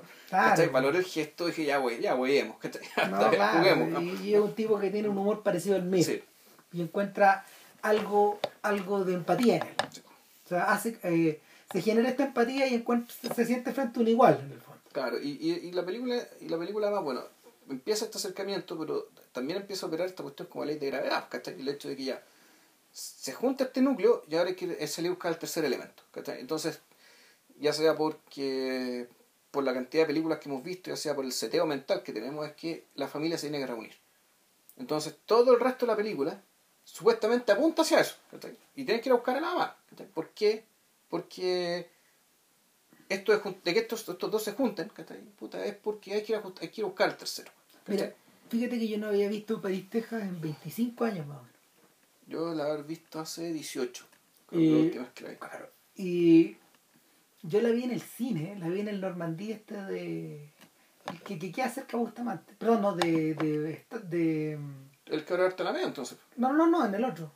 No, pues todavía existe, no, ¿no? no, lo, lo vi, en, lo vi en, el, en el Normandí de, del Paseo Bulle. Ahí lo vi. Pero si todavía existe. pues. Sí, pues ahí, ahí lo vi. Pero... Pero, es que está hablando como si hubiera otro y como, o como si estuviera muerto. ¿no? no, no, bueno, pero no vamos mucho para allá. Pero- Puta, no, pues. Claro, el punto, el punto es que la vi en 35 milímetros, en esa ocasión, en esa función, la vi después de haberme leído el libro de Shepard. Ya. Era raro esa cuestión, pero Sí. porque en realidad la- la- el libro de Shepard fue publicado a partir de esto un poco, fue al revés, en España. Y, y cuando salió en VHS me la tengo que haber pirateado, pero no estoy seguro si la vi entera o no, yo creo que no. Eh, porque el recuerdo era muy vívido en el otro lado. Y, y lo que se genera, lo que se generó es que en mi recuerdo, gran parte de la película era la búsqueda. Ya. Y en realidad es al revés, la búsqueda es el último tercio de la película. Claro, un tercio es marginal. Y también yo cuando la vi de nuevo no me acordaba de todo el largo periodo de inducción, de ir a buscar al huevón, ¿cachai? De De la hecho, la película está ahí. Sí, hasta se me olvidó el personaje la esposa, A mí también. ponte tú. ¿cachai? Si lo que queda, y en parte también por la iconografía promocional y por lo que los, las revistas de cine, ¿cachai? Puta, es la, el chaleco rosado en en Natasha Kinski. ¿cachai? De hecho, la portada del DVD británico eh, es muy bonita, es en blanco y negro, y lo único que es en colores es el chaleco, El rosado. chaleco rosado. Muy años 50, otra vez. Muy de David Lynch. O sea, yo creo que estos dos comparten una imaginería hermanada Sí. para estos efectos. Claro, lo que pasa es que David Lynch ha, ha perseverado en ella y Mm. la ha convertido en kitsch y la ha utilizado para también para mirar con bueno desde siempre lo tuvo también o sea a fondo este, el tema este es- el, el tema de, de, de Lynch con los años 50 yo creo que está desde eh, Eraser. ¿cachai? Y era evidente. pero claro ahí era en blanco y negro ¿cachai? Claro, Eh, pero el efecto de la niña lunar es la misma weá. claro o sea el último término sí Y el asunto es que una vez que empieza esta búsqueda eh, y que la cinta revierte, la cinta revierte nuevamente a una, al road a una y a una tradición americana Claro. de, de- de que la búsqueda está motivada por algo que tienes que hallar claro y hay una recompensa al final del camino. Tal cual. Mm. Eh, entonces, eh, lo interesante es que la misma madre de la misma madre la, la misma madre postiza de Hunter le ha dado la pista al da la pista cuñado. para que se vaya Ah. al fondo está dando el pie para que se vaya Y pero para que se vaya él Claro, para que se vaya él. claro. Ella no espera que, que que, tome al niño. que, que el cabro chico quiera irse Claro. Entonces, lo que ocurre acá es que finalmente la pista, la pista es como de, la pista es como de película de detective. Sí. Ella le pone plata a Hunter una vez al mes. Los días tal, cinco. Los días 5, claro. Y religiosamente en los días 5. en un banco, en un banco que queda en Houston y va- Y lo localizó. claro. Entonces, eh, van hasta Houston. En dos segundos, como Claro. dice el cabro chico. Hablando, de, hablando a propósito del Big De- Bang y de la velocidad. de la- de la velocidad de luz y la sí. Claro. Claro, un, un niñito que juega con, no sé, juguetes de la Guerra de las Que Galaxias. le gusta mucho el espacio y un hito, que le gustan esas cosas. de los 80. Entonces, al llegar allá, al llegar allá, obviamente se produce la aparición como para arte de magia esta chiquilla. El niño la ve mientras le hacen guardia en el. Después de quedarse dormido. Claro, como si, como si estuvieran despertando de un sueño. Claro, se despierta. Los, los dos se quedan dormidos, tanto esperar. O como si o como si siguieran soñando. Claro, pero es, es sintomático, bueno, en parte porque supuestamente se le arranca, o sea, se le, arra- se le arca- se arranca un poco porque tienen que, entre que, entre que reaccionan y se despierta, el otro también se había quedado dormido en el auto, están separados, conversan por walkie-talkie. Ahí ya se convierte en una película, ya la cuestión hasta media lúdica, bueno, ¿cachai? Tiene un poco ese carácter también. Sí, Entonces la encuentran. Puta, la- se, la- se pueden subir al auto y la siguen, la siguen, la siguen, y ahí viene la escena tipo Wonka Wai de Dick Lynch, ¿cachai? En el burdel, y ahí viene la- toda la escena famosa. Ah. Ahora son dos escenas famosas. también me había olvidado que eran dos. Quedan dos, o sea, me olvidó que eran dos. Y claro, eh, llega, llega a este lugar y que ya lo describimos, y es un, es un lugar profundamente antinatural. si en el fondo es, en vez, de, en vez de bajar al infierno, sube al infierno, Claro. porque el infierno acá está En el segundo piso. en un segundo piso, pero es rojo y verde, y está poblado de, está poblado de, de- del fondo de, de algo a lo que se hizo alusión en, este, en, esa, en- en- en esa época a propósito de esta película. Se hablaba de eh, la falta de erotismo del cine de Wim Wenders en aquella, en aquella época. Se habló bastante de que en el fondo, eh, contrariamente al cine profundamente erotizado de Fassbinder, estaba el cine... eh, a ver, estaba, estaba el cine, no sé, pues profundamente para todo espectador de, del católico Wenders. Ya. Mm. Claro. No, no, es, es un tema, es un, es un detalle no que no se deja pasar, porque Wenders, igual que Scorsese, creció como católico. Ya. Minoritarios totales. Sí. Y eh, se hablaba, en, se hablaba en, en aquella ocasión de que en el fondo, en realidad, pues las películas de Wenders carecen de escenas de sexo. Tienen muy pocas, tienen muy pocos desnudos, de hecho. se hablaba de, claro, de alguna escena de desnudo, ponte tu pacha en, en El Amigo Americano, no sé, X. Donde no parecía, no- donde no parecía haber una, una, una, una conexión entre, entre el hombre y su atracción a la mujer, su atracción sexual a la mujer. ¿cachai? Y, y, y, y, y no parecía, no parecía tampoco visualizado como un camino en dos direcciones, que esta atracción se puede, se viera, se viera reflejada. Y cuando uno ve, cuando uno ve la escena en realidad, sí, pues hace sentido. está- sí hace sentido para esta película esa interpretación, en retrospectiva, porque eh, a pesar de trabajar en un negocio muy sucio, o sea, de hecho es tan tremendo el efecto que tiene para Travis ir a atenderse allá, que, que en la primera ocasión él se va, cuando ella lo está atendiendo ahí en, en esta cabina, separado, digamos, Claro. otra vez está esta idea de otra vez esta idea como de la barrera que los separa y de que este está esta, está esta cabina donde él la puede ver pero ella no, él, o al cliente. Pero uno los ve a los dos. Claro, pero uno los ve a los dos. es el truco. Y sin embargo, sin embargo, claro, esta desmoralización es tan grande que el tipo eh, se devuelve, va y le dice a su hijo, eh, no le dice nada, y él le dice, ella estaba ahí, ¿cierto? Y él asiente nomás. Sí. Y le pone la pata al acelerador y termina a 120 millas de Houston. En un pueblo cagón muy lejos. 120 millas, porque después sale el letrero. Chuta, eso no. Y el, y el cabro chico en la mañana siguiente, después de, no sé, pues, de, de volver muy cansado y, y tristones, y, y ahí, ahí es donde le cuenta la segunda parte de la historia de París. ¿Mm? En la mañana siguiente le dice, papá, a la izquierda, volvamos. ¿Cachai? Él le dice, sigamos. En el fondo es como Martin Polly diciéndole a Ethan Edwards, ya, pues sigamos buscando a Debbie. Claro. O sea, atinemos. Y, y cuando él vuelve, él, él vuelve en otros términos, ya están alojados en un hotel. Claro. Y él ya le ha dejado un mensaje al hijo. Él ya tomó, tomó la decisión de que pase lo que pase, lo, van, lo que va a pasar es que lo va a reunir con su mamá, él se va. Claro, no te explica por qué. Claro. Pero uno, uno pensando en los códigos de The Searchers, uno entiende que Ethan Edwards es el que está fuera de esta idea y se tiene que, el que está fuera de esta Él situación tiene que se tiene que contarle a la gente, pero se tiene que ir, porque él no sirve para eso. Claro. Eh, pero una vez que llega a la cabina eh, y ella lo está atendiendo ya no en una ya no en un escenario falso de, de una piscina, sino que lo está atendiendo en un escenario, en una cabina eh, decorada como una clase, una sala de clase. No, no. Sí, es una sala de clase con pizarra. Ya. Es como la profesora de la profesora de inglés. Lo que pasa es que en la primera, si mal no recuerdo, era un hospital. Y ahí, No, no, pool party. Dice, dice de afuera. Y el, el, la- y después él se cambia. ¿Mm? Cuando, eh, en lo primero, cuando, a ver, él se mete a dos cabinas al principio. Primero apare- en, pool party aparece una enfermera, Claro. que es rubia y que se parece a la. La confunden, que era una rubia tantos años y le mandan a esta porque creían que era ella. Y él se cambia a la, a la, a la sala del lado y Que era una cocina, no una cocina. No, dice hotel. Ah. Conspicuamente dice hotel. Muy, muy venderiana la Claro. ¿Cachai? Hotel. Y esta tercera cabina, ya que, Mm. que vemos en la segunda entrevista, eh, es una sala de clase. clase.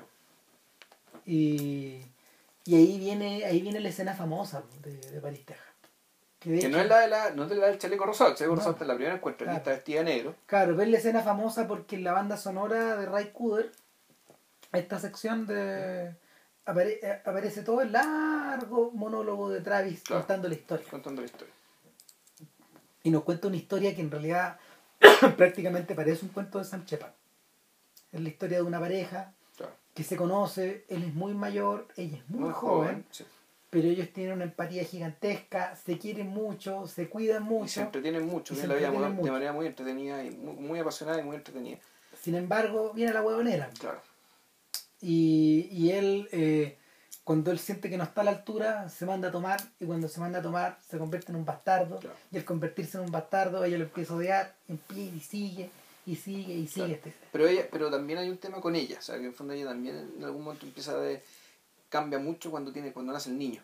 Mm, cuando nace el niño, ella empieza ya, tal por el hecho de ser tan joven, no lo dice así para resentir el hecho de que Estar atrapado. ya no va a ser más joven, ya dejó de ser joven, ¿cachai? ahora tiene responsabilidad y, y que y su responsabilidad está implica estar amarrada con este sujeto tan volátil. Claro, y en esta mecánica ella le empieza a describir los sueños que ella tiene, y son sueños donde ella corre, y donde ella huye. Y, y la, y el, y la narración se convierte en fau- eh, eh, deriva, deriva a la fábula cuando, cuando él hace una cosa muy terrible, que es como amarrarla a una, a una A un, a un trailer, fue una casa rodante. o sea, no, ellos viven dentro de una casa rodante, claro. pero la, le amarra la- le amarra la pierna a un cencerro Ya. para que se despierte él en la noche si es que ella se Yes, está Si levantando quiere ir, va a irse. a irse.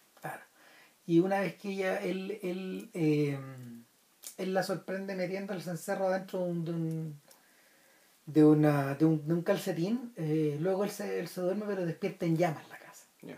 Claro, ¿viste? Y, y, ahí ya eh, deja, deja de tener contornos melodramáticos y deriva el horror. en el Claro. fondo. Que ocurre, ocurre frecuentemente en, en, en los cuentos de pareja de crónicas de motel. Ya. Hay unas narraciones terribles, de hecho. Y que están solucionadas en dos, tres párrafos. Y claro, pues él huye, él huye de esta casa en llamas, donde él está en llamas, y corre, y corre, y corre. Descansa en el día y corre en la noche, y así cinco días hasta que todo trazo de humanidad desaparece. Y ahí termina el cuento, Claro. pero sigue la película finalmente. Claro. Y, y en la, Cuatro años después. Claro, y en la película, en la película ella está muy afectada y en un parlamento corto ya ella cuenta su propia versión de la historia, pero finalmente es como una especie de aftertalk, es una, Claro. es una especie como de colofón, donde ella le decía que que así como así como él estaba eh, aterro- o sea, él estaba mm, prácticamente hechizado por el recuerdo de ella, ella eh, continuó hablándole a él mucho tiempo después de, de que ella se fue. y que hoy día estos hombres que le hablan en las cabinas son todos él. Son todos él. Mm. Y que todas las historias son las de él. Y que, y que, y que probablemente ella tomó esa pega de la cabina para escucharlo a él. ¿cachai? O sea, eso no lo dice ella, pero, pero se desprende de esta idea. Y, y te habla un poco de. Te habla un poco de que adentro de esta, adentro de este filme tan masculino en ese sentido, eh, está encerrado una, está encerrado un filme femenino que, que no, no es que a Bendes no le interesa narrar, pero que está, está aludido en esta idea de que eh, en la medida de que él desapareció, ella también desapareció. Pero des- desapareció de otra forma. Ella desapareció en los parlamentos de los otros, en las historias de los otros. Eh, se diluyó de alguna forma. Claro, eso también se manifiesta en tema de que en algún momento ella llamaba para preguntar por el niño. Mm, Y después dejó de En algún llamar. momento dejó de llamar y efectivamente lo, al niño lo, lo rutinizó, digamos, en su, en su depósito bancario, ¿no? Claro. Lo que dio el niño era una rutina. ¿no? Dejar plata un banco. O sea, un cajero automático. ¿no? Sí, tal cual. Entonces, entonces eh, ahí es donde empezáis a captar el verdadero horror y el verdadero, el verdadero precipicio de la película. Eh, eh, y, y, y, y también ahí es donde ahí es donde se entiende y ahí es donde la película de, ahí, ahí es donde la película se, se desliga de su origen clásico deja de depender de Ford en el fondo y, y se planta en el aquí y el ahora y, y lo que y lo que te dice es que lo que a ver esta familia que se reúne al final de las películas americanas no se puede reunir No se reúne. no porque se, porque la tragedia es demasiado grande. Claro, no se, no- y no se puede y no se debe reunir, reunir, perdón. Que el mismo Travis, el mismo Travis lo explica en algún momento. No puedo, no puedo estar con tu mamá, se lo dice en la grabación, no puedo estar con ustedes. O sea, si estoy con ustedes, puedo volver a, puedo volver a donde estaba. Yo todavía soy este tipo. Yo todavía soy este fantasma, soy este espectro en el fondo. Nunca dejé de ser el espectro. Y, y si me reúno con ustedes, o si, y si- o si me voy con ustedes, o si me, vuelvo a unir a ustedes, eh, tengo miedo de que se repita lo que ya ocurrió. Y eso no, eso no es nada americano. Claro. El, lo interesante es que la... O sea, sí, pero no, por algo Ethan Edwards tampoco se queda con la familia reunida. Por cierto. Claro, eh, eh, yo diría que no es cinematográfico en el, en el sentido americano la palabra. ¿Cachai? No es tan común. Y una cosa que, una cosa que no recordaba yo es que el filme está resuelto de una manera muy sucinta. El filme está, el filme está resuelto de una manera muy sucinta y es que eh, cuando, una, cuan- cuando los reúne, eh, él, está, él está encuadrado en un, en un atardecer que hasta a punto de, De irse negro. de irse negro, prácticamente es casi un cuadro al acrílico. Están estos enormes, están estos enormes neones que ya son completamente verdes. Y, y él es visto en esta, él es visto en este vacío. Eh, prácticamente no sé, pues una especie como de. Él está congelado dentro de una pintura. y, y la siguiente imagen que tenemos no es ya del encuentro de madre e hijo que se ha producido Claro. sin palabras prácticamente. eh, donde ellos dos llevan un, un- Está unos- vestido igual, sí. unas vestimentas negras, pero están tan viradas al verde que se ven verdes. Y la siguiente imagen que vemos es muy linchana. Es él manejando un auto, Claro. abandonando la ciudad y el interior del auto rojo.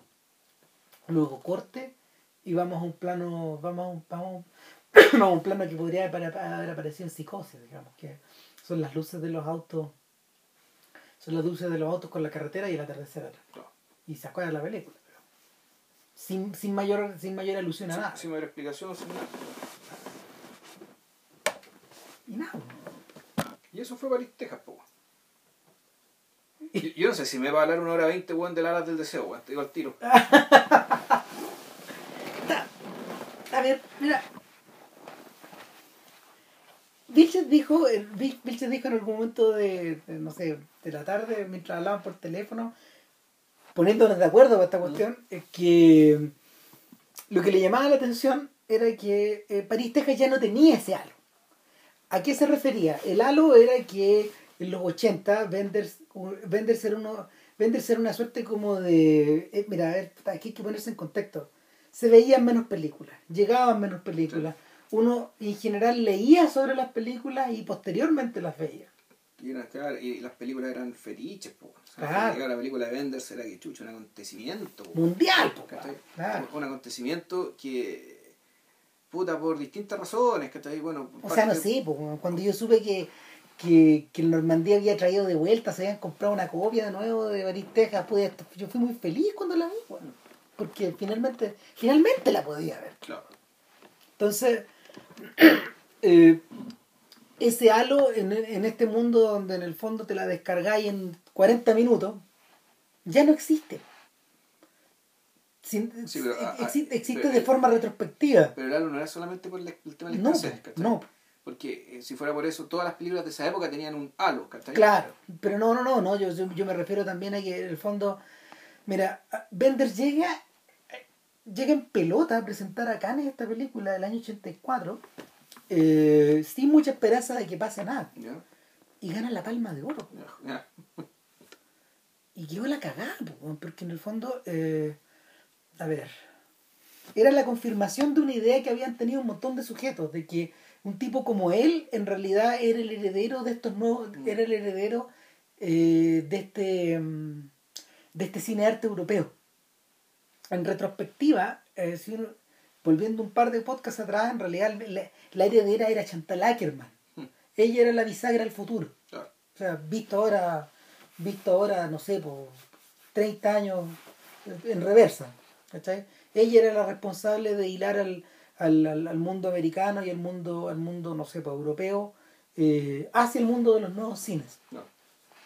Pero, pero en esta época Benders fue el que recogió eh, gran parte de la, gran parte de estos beneficios y que fue visto como un visionario y que todos, o sea, de alguna manera todos lo consideramos un poco así también. O sea, yo lo sentía un poco así. No voy a ser el weón, digamos. O sea, eh, uno andaba persiguiendo las películas del sujeto.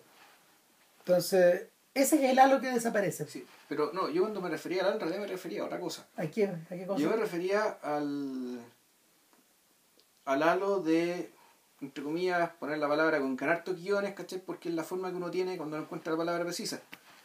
El halo de santidad, profundidad, ¿cachai? Eh, espiritualidad. Tarkovskidad. Puta, No, porque Tar- o sea, es que Tarkovsky, eh, el, el, el tema de Tarkovsky, eh, claro, lo tiene, pero Tarkovsky hablaba desde un desde una cuestión muy radical, muy auténtica y, muy- y, y bien, bien terrible, bien feroz, ¿cachai? Entonces, eh, el Stalker es un, eh, un personaje que tiene un montón de atributos, pero su espiritualidad y su forma de y, su forma de plantearse en el mundo y ante la fe, ante Dios, ante la creación, ante lo que sea, no es algo que uno pudiera compartir, ¿cachai? No no es algo que uno quisiera compartir. Porque te habla desde la otra edad, pues. Te pasa como lo pasa, pasa algo similar con Andrei Rublev cuando no quiere volver al mundo. Claro, y, que no, y no, claro, y, y, y por último, el Stalker no tiene ni onda. ¿cachai?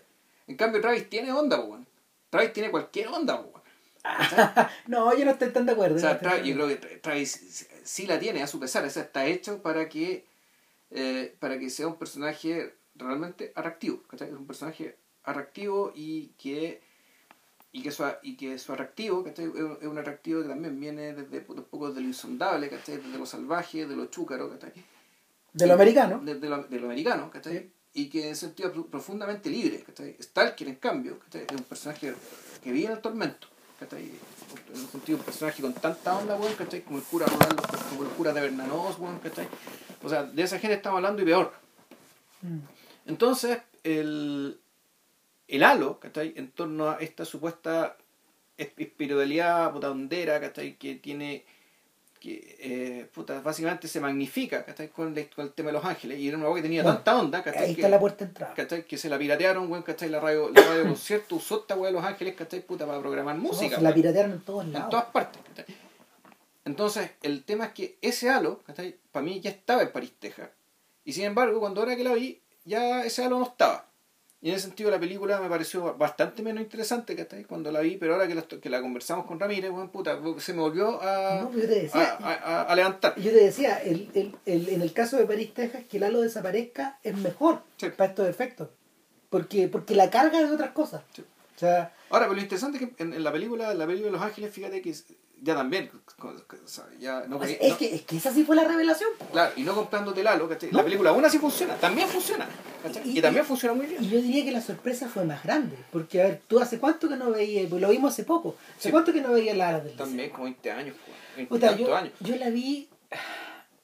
Yo la vi como el año 89, weón. Ya. más o menos, como un año y medio después que salió en una copia cagón en VHS, con en un local que estaba, en, un- en una fuente de soda que estaba al lado del Normandí. Imagínate, weón. Y, Yo leí en Oriente de haber sido el año 92, 93. y sería como la callampa, weón. Y por años fue difícil encontrar, por 10 años fue difícil encontrar una copia que no se viera como el hoyo.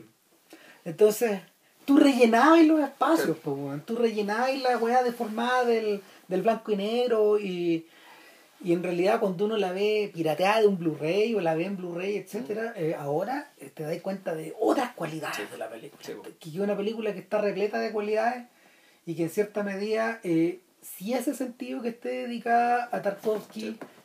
a Truffaut y a Osu. A los tres. O sea, para estos efectos, eh, las alas del deseo era un lógico punto de llegada. Eh, y en algún momento yo te, yo te conversé que después de verla me quedaba claro que era como la cara B de París, Texas. Y que así como, como en la filmografía de Benders existía un filme hecho deliberadamente americana, deliberadamente americano, esto es deliberadamente europeo. Para, para, en su estructura. Sí. ¿Por qué? Porque en realidad eh, la ciudad elegida es Berlín. Que es Berlín, que es como uno de los centros de Europa. Claro. Sí. Geográficamente hablando. Y, y por lo menos en, este, y en, y en aquella época era el centro de una, el centro de un mundo, de una Europa dividida. Sí. O sea, el centro neurálgico de una Europa, de una Euro- Europa dividida. Es un film hecho no en colores, no en verde ni en rojo, sino que hecho en blanco y negro. Buena parte en blanco y negro, otra parte y empieza en color. sí. en color. Pero esa división también adquiere un sentido de. O sea, esa, esa, mm, esa doble cualidad adquiere también un sentido de división. Sí. Eh, en tercer lugar, es una película que está eh, hablada en idioma alemán, algo que Benders no había hecho en prácticamente 10 años. Sí, está bonita porque si mal no recuerdo el personaje de Solveig Martin creo que tenía su monólogo en francés. Es, es que hay una, ahí está, y ahí está el detalle europeo. Claro, que el circo que andé andaba era el circo francés. Se hablaba en italiano también en algunos Sí. pedazos, ¿cachai? O sea, se hablaba en distintos idiomas, hasta en ruso se habla. En algún momento también se habla en inglés cuando aparece el personaje de Peter Claro. Falk. Claro. Eh, el otro detalle es que eh, la tradición cinematográfica en la que está filmada es, eh, al utilizar al fotógrafo Henri Mm. En vez de Robbie Miller, que había sido el fotógrafo que había acampado Texas, claro. y que había, que había atravesado toda la carrera de Benders, Ya. eh, también hace sentido ahí, porque, porque Henri Lecan es el hombre que eh, es uno de los nombres fundamentales del realismo poético francés, No. del mundo de Renoir, del mundo de Carnet, de, del mundo de Claude Tan Lara, de, de- de todos estos, de todos estos realizadores contra los que contra los que se rebelan a Nouvelle Vague, ¿cachai? Gente que es un gran iluminador de estudio Ya. es de la Europa anterior a la de los a la del cinearte. Y bueno, y por su condición fabulesca po, también, que es, es otro tipo de fábula. No, claro, y, bueno, y también aquí hay un soporte, también está un soporte literario, ¿cachai? Pero esta es proveniente de Peter Hanke. Claro. Y tampoco es casual porque en realidad la estructura, la Hanke de hecho tiene un libro muy parecido a Crónicas de Motel que se llama Cuando desear cuando desear aún era útil. Hanke lo hizo el año 72 y también mezcla de prosa, mezcla de poemas, mezcla de fotos. Es exactamente igual. Y, y el y Hanke ya había colaborado con, con Benders en- el, el- el penal, el arquero del penalti. Claro, en, en ese- en esa adaptación de ese libro, en Movimiento Falso, que, que, y, y también en, unos- en un libro, en una, en una película armada con cortos, etcétera Ya. Y, Hunt- y Benders le había producido a Hunt que La Mujer Zurda, que este tipo le había dirigido a partir de su propia novela. Pero en esta ocasión eh, utilizaron una estructura parecida a la de Bend, a la de, a la de Benders con, con Carson. Agarraron lo. A ver, eh, en, en rigor es lo siguiente. Eh, Benders sabía que su historia era sobre ángeles y él había elegido a los ángeles no por un tema religioso, sino por una. mm, sino por una por un dejo iluminista. Porque tal como, como, tú, como tú comentaste en, en algún momento, la estructura de estos ángeles no tiene que ver con la con, la, con el catolicismo ni con No, no hay, catolicismo, no hay catequismo ni con, el, católico. no. ni con el misticismo sino que con la idea de estos ángeles estos ángeles sobre todo aparecen en la, la- en la biblioteca en Berlín Claro, están concentrados en la biblioteca, porque los ángeles son, en sentido, eh, son, son estos seres que están ahí para que efectivamente, para iluminar la- las mentes de las personas, digamos, de su verdadera función. ah, yo te decía que era la inspiración en el Sí. fondo puede, como el- puede ser la inspiración, pero el, o sea, puede ser la inspiración en términos de una, de una labor creati- creativa, Claro. pero también es una iluminación a la hora de que, de que por ejemplo, un tipo está achacado en el metro, el ángel se acerca, el tipo de repente ¡pup! se da cuenta de que su problema lo puede mirar de otra manera y por lo tanto el problema no es tan grave. Hay una ejemplo, y hay una conexión directa con el tema de, de Handke po. el, el motivo principal por el que Handke escribe es por es por entender el poder es por, es por entender y administrar y respetar el poder del lenguaje Entonces, la primera parte de la carrera de Handke tiene que ver con esta idea de que el lenguaje ya no es útil para expresar el dolor o para expresar la emoción o para expresar la verdad. Pero y la segunda parte de la, la segunda parte de la pega de Handke a partir de los años 80 es la idea de que el lenguaje sí sirve precisamente para eso Ya. y que la y que a través de la palabra no es que no, no, tú no experimentas una tú no experimentas no sé pues una suerte de ilumi- una suerte de salvación sino que una suerte de iluminación Ya. eso está sacado de Goethe en el fondo esta idea de que esta idea de que a través de que tu vida de que tu vida puede ser una obra de arte independientemente de las obras de arte que tú generes o sea, eso es Goetheano. Y, y es por eso que eh, la forma en que se usa la palabra en, en las alas del deseo es contraria a París, Texas. No es una cinta sintética. Claro. Está llena de palabras. Eh, claro, eh, no sé si decir verdosidad, ¿cachai? No, pero pero en parte sí porque tú- el- todos los monólogos interiores de ella ¿cachai? y aquí y, y aquí uno empieza como a, a encontrarse con el lado feo de, de, de hasta el fin del mundo ¿cachai? que eso, se- Sí. eso se prolonga hacia allá pues, ¿cachai? que el personaje de ella es un personaje que eh, en el fondo no es una persona no, pues, y, y- y- lo hemos y- discutido. y eso es un problema ¿cachai? y eso también se nota un problema eh, no, no es una persona real no es una persona que tiene conflictos de persona real y no es una persona que se comporte como una persona real. Entonces, el, en Hasta el fin del mundo llega a ser medio, medio caricaturesco el hecho de que esta, esta, esta actriz que es muy bonita, Era la esposa de Benders, Es además. que esta niña no es una actriz. y no es actriz. Entonces, claro, me imagino que el Benders vio una ventaja en esto, ¿cachai? pero también hay una complicación, que es la complicación de, de este un personaje que tiene, que ya sea por disfraz, ya sea por el tono de voz, ¿cachai? Puta, es un poco una fan fatal, Mm. pero que En Hasta el fin del mundo. hasta el fin del mundo. Que al principio una fan fatal que está perdida es una mujer de, de una profunda vía, vía espiritual y que de- desde esa profunda espiritualidad ¿cachai? se mezcla en estas fiestas bien barrocas ¿cachai? en Venecia, que si de repente le ocurre un hecho súper fortuito y que decide convertirse poco menos que en Sor Teresa de Calcuta, una especie de santa digamos, ¿cachai? que mira a todo el mundo con compasión. Entonces, Falsa compasión. o sea, no, puede ser, puede ser auténtica dentro de la lógica, dentro de su lógica de ella, no un personaje hipócrita, ¿cachai? Pero el punto es que, puta, me están contando, hasta el fin del mundo se cae, porque en fondo es una película de aventuras tipo Tintín, ¿cachai? Al menos toda su primera mitad, hasta el pulso este electromagnético, hasta que llegan y se encuentran con la familia de- de- del personaje de William Hurt. Y por lo tanto, estas aventuras tipo Tintín, ¿cachai? Puta, le tiene que pasar un personaje también caricaturesco tipo Tintín, pero un Tintín ya, puta, con, profundidad, pero también con onda. Volvemos, tenemos el tema de la onda, ¿cachai? Que, puta, que es sumamente molesto. Y ahí es in- in- indisimulable, ¿cachai? Y ya llega a ser, eh, puta, para mí, para mí al menos insoportable y gratuito e intragable.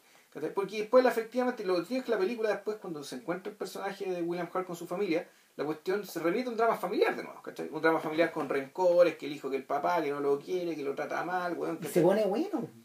Bueno, yo ahí, no, ahí lo dejé O sea, de hecho, los papás no es casual que, no es casual que el papá sea von Sydow y que la mamá o sea, sea. claro, ya moró. Claro, imagínate. po. Sí, pues. Sí, eh, eh, eh, es Benders cabeceándose contra Truffaut y contra Godard, po, y contra Denis, Contra, bueno, contra y contra Bergman. No sé si está cabeceando contra, ¿cachai? O está ahí tratando de chapotear, weón, ¿cachai? En, en- todo este vuelto, digamos que está haciendo qué, no sé, no lo vi, y da lo mismo. El punto es que llego a esto, ¿por qué? Porque la película esta de Los Ángeles, en cierto sentido, tiene esta cuestión hondera, pero está muy bien disfrazada por el hecho de estos ángeles que, solamente, que se reconocen entre sí. El hecho de cuando este ángel baja, ¿cachai? Y se, dan- se empieza a encontrar con que, bueno, él no es el único ángel que dejó de ser ángel, ¿cachai? Sino que hay una especie de club. ¿cachai? Con este club de gente que además se reconoce mutuamente. ¿cachai? Que por lo demás el epítome de la onda, aunque digo el epítome de Facebook en último término. Donde reconoces a los tuyos. del club que tú eliges cuál es tu club, ¿cachai? Y, y la weá. Y que sin embargo, ¿cachai? La película dentro de todo no, no se cae por eso. ¿cachai? En realidad no se cae por nada, digamos, ¿cachai? pero por No, eso no se cae. es que lo, que pasa, lo que pasa es que en realidad todas estas atmósferas que flotan una en torno a las otras están equilibradas, yo no sé cómo. O sea, eh, sobre todo, sobre todo porque, a ver, tradicionalmente se decía que lo que, lo que, que el problema que tenía, que el problema, o sea, la, la- la explicación de por qué se cayó Wim Wenders, en el fondo es porque, en el- es porque Wenders no sabía contar una historia. No sabía contar una historia de forma interesante. Yo encuentro que es mentira eso. Eso es mentira. Es mentira, es una, es una falacia. Pero lo que sí le ocurría a Wenders es que él funcionaba mejor en estructuras narrativas que no eran clásicas y que eran episódicas o que eran o que eran imp- impresionistas por decirlo de alguna forma. Oh, también de otra manera, claro, él sabía contar historia, pero él no sabía contar cualquier historia. Claro.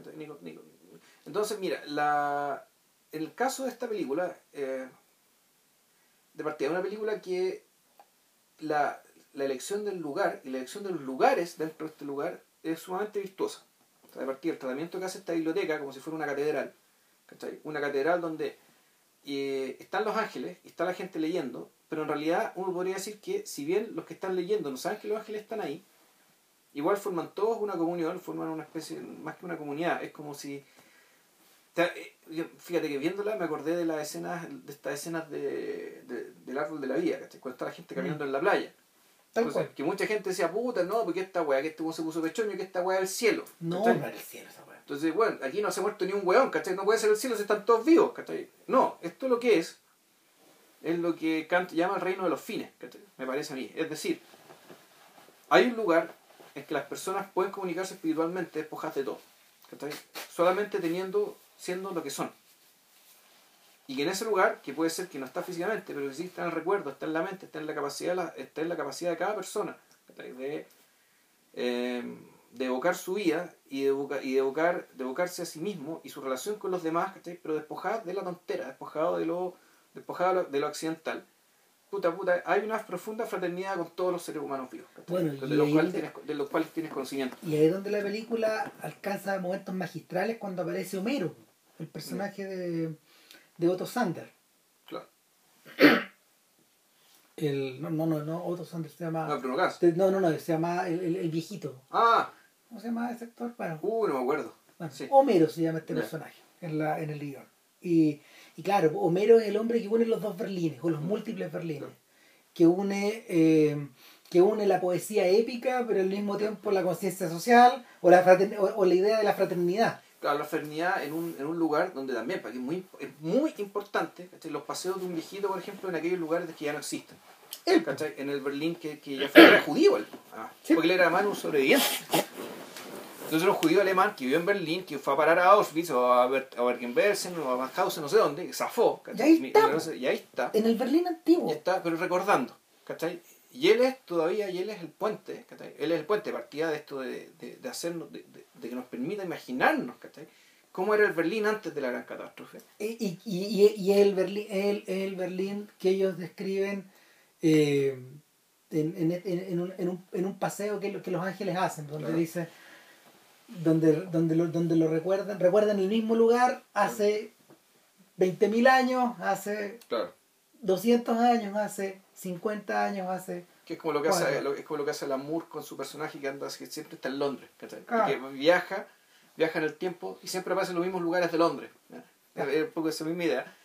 ¿cachai? Pero que el, este, este lugar que está muy cargado, ¿cachai? Está muy cargado de historia y, y la película en ese sentido también es bien visionaria porque la película ya pareciera anunciarte, ¿cachai? Que el, el medio cataclismo que, ¿cachai? Que, que Lo afirma, claro. la película ya, ya está diciendo, ¿cachai? Aquí esto, esto, esto sigue, ¿cachai? Esto va a seguir y aquí va a pasar algo, ¿cachai? Que dentro de la lógica de ello, y de hecho tan lejos, tan cerca te refrenda un poco, que va en este sentido. Va en el sentido de, ¿cachai? La película no lo, no lo afirma, pero tú lo sientes y como, y como sabes que, y sabes lo que pasó, ¿cachai? La película parece profundamente hermanada con los episodios que vinieron después y que no tenía como conocer. ¿Cómo lo hizo? No sé. No sé. o sea, de hecho, el, Puta, el ángel, pues, weón, ¿cachai? La, la inspiración, digamos, lo que sea, tener las, las antenas abiertas. Claro, lo- la yo creo que en eso, yo creo que en eso ayuda, eh, yo, yo creo que en eso ayuda el esquema visual de la película. Sobre todo porque en realidad opta por el pragmatismo, por ejemplo, al, al iconizar estos ángeles que son estas- estos personajes que son en el fondo es un personaje, es el epítome, es el epítome del, del no sé, pues, del, de las fotos del intelectual europeo de mitad de siglo. Un Entonces, señor, eh, usar con abrigo, un señor con abrigo bien abrigo Claro. y, con, y con bufanda bien cobijado. Puede ser Sartre, puede ser Camus, puede ser esa gente. sí. Puede ser todos ellos, puede ser. Godard, puede ser Truffaut, puede ser Bazin, puede ser que- Sí. quien, quien- quien tú quieras, puede ser Freud, puede ser Jung. ¿Cachai? Eh, eh, Eso por un lado. Por otro lado, está esta idea, está esta idea de que, de que Henri Alecan eh, muy hábilmente recrea la fotografía de, De- de- estos filmes europeos Sí. por los que él se hizo famoso. Claro. O sea, Incluso más antiguo, diría. O sea, el, de hecho, yo creo que una de las cosas más bellas de la película es la manera como filma Solveig Martin. Eh, Alecan es particularmente conocido por haber hecho la foto de La Bella y la Bestia de Jean Cocteau, De Cocteau. uno de los filmes más bellos del mundo. Y, y él fotografía a Do Martin como si fotografiara a la Belle, Ya. ¿cachai? Tal cual, en blanco y negro. Sí, no, pero sé que el otro, el otro logro gi- gigantesco de Alecan es la, es la filmación de la filmación de la película de guerra. Eh, o sea, mira, el, es tan impresionante eso que cuando, a- cuando Cayer du Cinema, en, el, en, el, en la culminación del misticismo benderiano, invitó a Wenders a editar el número 400, que es un número muy bello. ¿Ya? Yo, lo, yo hasta me lo fotocopié en esa época. weón. Eh. Claro, Ya. el, el muy bonito. eh, venía un esquema, venía un esquema muy detallado de cómo lo iluminaron. Ya. O sea, porque es tan brillante la, Porque una especie de galpón semi-destruido, ¿cachai? Pero, claro. pero diseñado en varios pisos con un, con un forado al medio, Exacto. que es como si hubiera caído una bomba en el fondo, pero lo que resistió fueron, fueron los bordes. Claro. No, es increíble. Claro, entonces el- la película, no sé sin pretenderlo, digamos, ¿cachai? O sea, el, Ahí están esas realidades, por Claro, los pisos. Y, creo que, y, y- y que la película, a través del relato y a través de la imagen, ¿cachai? efectivamente el pasado de la ciudad está sumamente presente. O sea, en algún momento ese pasado se ve real, po. Se ve absolutamente real, se ve confundible, ¿cachai? El- lo- y lo que él hace y ir tan lejos como hay un momento en que los ángeles van arriba de un taxi o uno de ellos va arriba de un taxi creo que creo que es el de Otto Sander y Kurt Boyce se llama el viejito. Eh, un actor de películas de Lubitsch así de viejo weón. Claro. Y nada, el Otto Sander va dentro de esta limusina, que es una limusina antigua, que están llevándola al set de esta película de nazi, donde está Peter Falk, invitado ahí como, como actor secundario, actor principal. Y de repente él mira hacia afuera y ve el Berlín moderno. Sí. Corte, plano de él mirando, corte, contraplano Bueno. de el Berlín de los 40 Claro. como si él estuviera viendo las dos realidades Claro. al mismo tiempo, como si, como si una estuviera montada sobre otra. Y en efecto, en- estos mundos están montados uno sobre otro Mm. en la película. Son como estos ejercicios que de repente, no sé si lo habéis visto, que están creo que en Instagram o que Ah, que sí, son son estas fotos de que te superponen una foto antigua y, las, y la ponen justo en el lugar donde está un paisaje moderno. Tal cual. Entonces es el, los ángulos confluyen de modo que la, la continuidad es perfecta en términos espaciales. ¿cachai? Pero entre medio hay una mancha en blanco y negro ¿cachai? con gente que ya no está ahí. Claro, el- el- e- ese mismo ejercicio lo hace el escocés Mark Cousins con su historia del cine. Se pasó la forma en que el tipo lo hace, porque el, el gallo va a las casas de los cineastas o va a los, a los antiguos estudios y en el fondo, eh, o a algunos lugares y fotografía los lugares tal como están ahora y tal como fueron. Y el efecto es muy bueno porque a él le permite justamente convertirse eh, en, una, en un correlato de estos ángeles de Vendors Ya. porque es como si Cousins contuviera él dentro de su relato, dentro de, dentro de la lógica y dentro de su sintáctica, la historia del cine. Ya. En ese sentido, lo que él habla es la historia del cine. ¿Cachai? Eh, ontológicamente, es la historia del cine. Él es el Homero que nos va contando esta historia. Y por eso se llama Story of Film and Odyssey. Ya. claro. Y, y nada, pues, eh, no, el, el, el, ejerci- el ejercicio es impresionante. Ahora, ¿cómo hizo esta cuestión este gallo? Eh, Benders tenía, este, tenía este, esta estructura de la historia, sabía que estaban estas dos, estaba Berlín, estaban Los Ángeles, estaba el circo, eh, estaba Peter Falk, pero lo que no tenía eran las palabras. Entonces, en un acto de, de- en un acto de desesperación, le escribe a Hunt que le dice, ¿sabes qué? Dame una ayuda, dame un, dame un tejido conectivo. Puta, y este weón estaba escribiendo un libro muy largo. O sea, creo que estaba escribiendo el año que pasé en la Bahía de Nadie, que es una weá de 500 páginas.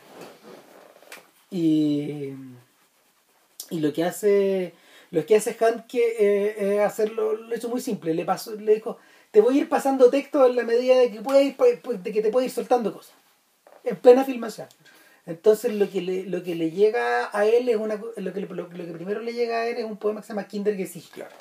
que Cuando es el po- niño era niño. el poema de la infancia Claro. Que está, es difícil encontrar un es difícil encontrar un trozo yo me acuerdo del espejo de la idea de la idea brillante de Tarkovsky de vincularse a su papá usando los poemas de Arsénico Sí. es un poco parecida la, la idea pero en este caso como es un puro poema Y, claro, y además el primero que. Y, y el, que también pues, está el efecto de la patada en las bolas dentro. claro te caga No.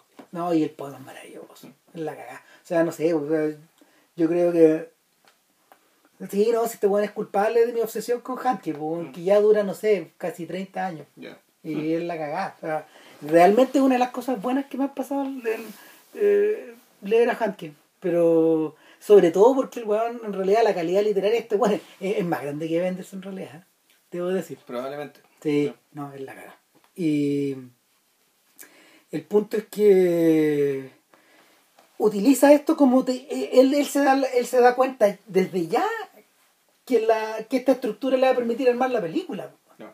entonces al, al ir eh, cada tanto volviendo a apelar a Bruno Gans hablando estas palabras y al mismo tiempo al hablar estas palabras crear la película crear el espacio al principio uno ve por ejemplo estas calles de Berlín o estos lugares donde los ángeles circulan pero en otras ocasiones uno ve la, esta conjunción entre pasado y presente, como si fuera un- Sí. como si fuera, como si ellos fueran por un tubo que no parara, como a través del metro, una cosa así. Y, y en último término, al final ya cuando, cuando, cuando él se transforma en humano, está otro, otro, otro que es él también, habla esas palabras y de alguna manera le sopla en la oreja estas Claro. cosas. Pero, y, y cierra el círculo. Pero al mismo tiempo lo que hizo Handke fue mandarle dos textos más.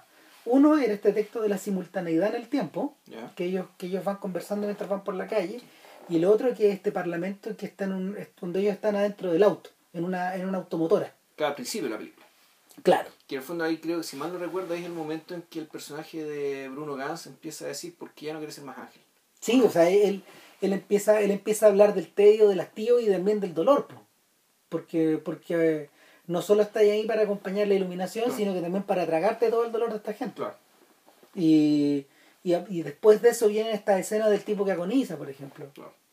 Que, que- y, y él, él está ahí acompañando, pero hasta, hasta que llega otro, o una, una- hasta que llega un humano y lo empieza a acompañar. Y él se va. Una cosa así. Y, y lo otro que hizo Benders para terminar de. para terminar de hilar esta, este tejido es que le pasó a Lado Martin una copia de un libro que se llama El peso del mundo. Que, que un conjunto de diarios que Hanke escribe el año 77 más o menos. Y son diarios de vida donde él, un diario de vida donde él va anotando un diario de vida literario. No es, no es, no le pasan cosas a Hanke. Son las cosas que piensa. Claro, es- y, y- y es específicamente acerca como del arte de la palabra. Y, y le dijo, "Ta, subraya todo lo que te guste. Y sobre esa base se armaron todos los monólogos de ella. Y al mismo tiempo él mandó una, o sea, al hacerlo, no sé, pues construyó, construyó un, un construyó un espacio que a lo mejor argumentalmente es interesante, pero mandó una bomba de tiempo al futuro, Ya. a él mismo. Porque en realidad, tal como tú decías, ella no es un personaje. Ella es una especie como de... Es una aparición, es una idea, es como. Es una, es una especie de reflejo. Claro, porque, claro, y por eso es que la película tú decís, bueno, aquí es complicado esto de que un ángel se enamore de un ser humano que no es un ser humano. Claro. ¿cachai?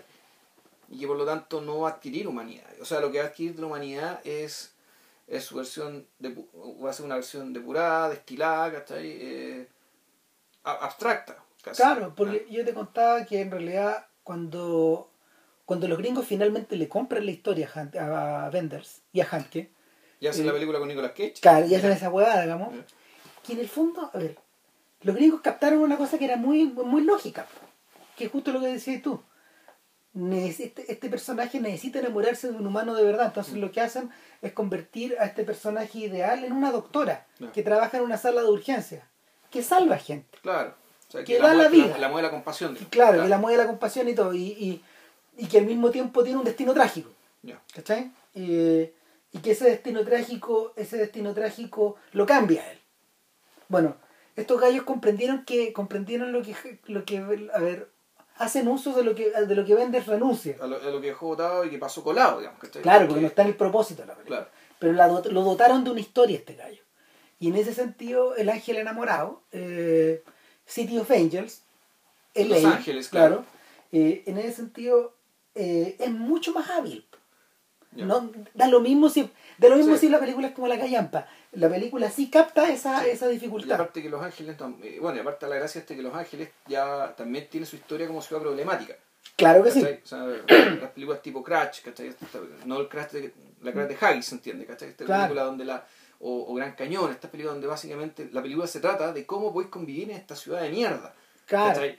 Donde es muy difícil vivir en Los Ángeles. Es tan típica esa estructura de que obviamente Robert Altman la satiriza en Shortcuts. Ya, O sea, él entra por ahí y dice, no, bueno, no es así. ¿cachai? O sea, ya, no se trata de esto. No, claro, y vamos a hacer todas estas historias, pero en realidad, en realidad el, el colchón de Raymond Carver aquí sirve para sirve para contarte que esta gente está separada, no está unida. Claro. Y, y, y, y no, no, y no podí, y no podí juntar el agua con el aceite. Conviven, pero no están, Pero no se juntan. no están juntos. Y ese, esa es la idea central de esta weá. Y lo que sostiene la película entera. Pero, nada, pues volviendo a la idea de Benders, eh, a mí, viendo, viendo París, Texas, se me aclaró la perdiz de por qué en el fondo eh, el, la lectura de los parlamentos de la escena final de, de, de las alas del deseo, del cielo sobre Berlín, en Mm, realidad, sí. porque así deberíamos Ese llamarlo. es el nombre de la película. Claro. Y eh, revierte un poco, este, este- está hecha en plano, está hecha en planos frontales. Eh, habla ella, corte, habla él, claro. como, como a lo oso. Ujú. No, no, la gente no está en escorzo mirando Claro. hacia un lado, hacia la izquierda o la derecha, o respetando la continuidad, la continuidad falsa que provoca el montaje, sino que, sino que lo hace de- es como si estuvieran viéndose a través de esta, a través de esta cabina Mm. De París, Texas, Sí. donde ellos se miran de frente, pero no se ven. Y el, de hecho, en Bueno, en París, Texas, la, el- ella, si hay tomas frontales de ella, es decir, hay, hay tem- en fondo son tomas atribu- entre comillas atribuidas al personaje de Travis, lo que no es tan cierto porque en No, realidad no no está el vidrio. Claro. Porque debería, ser el reflejo del vidrio. no, y está esta idea de que Pero no hay tomas, no hay tomas frontales de él. No, no, él No. está. Él está. mm, Él está hablando de un, él está hablándole a un fantasma el. Llega No, le un está, mo- y- no le llega- está hablando a ella. Llega un momento en que se usa, se usa el, ef- el efecto persona también, ¿cachai? Que se encuadra, se encuadra la. Y Se encuadra el reflejo, ¿cachai? Cuando en la cara, en, en el- donde debería verse el reflejo de su cara se ve la cara de ella. Cuando ella se acerca y le dice, trae, no te quedes callado, Claro. y él se da vuelta, y claro, se ve la, la cara de él dentro del todo mayor de ella. Claro. Y el efecto es bien bonito y todo, pero, pero el, en este caso, en este caso Benders lo utiliza como para expresar vocalmente lo que Hank está queriendo decir. Y Hank está hablando, Hank está hablando de la unión del hombre y la mujer.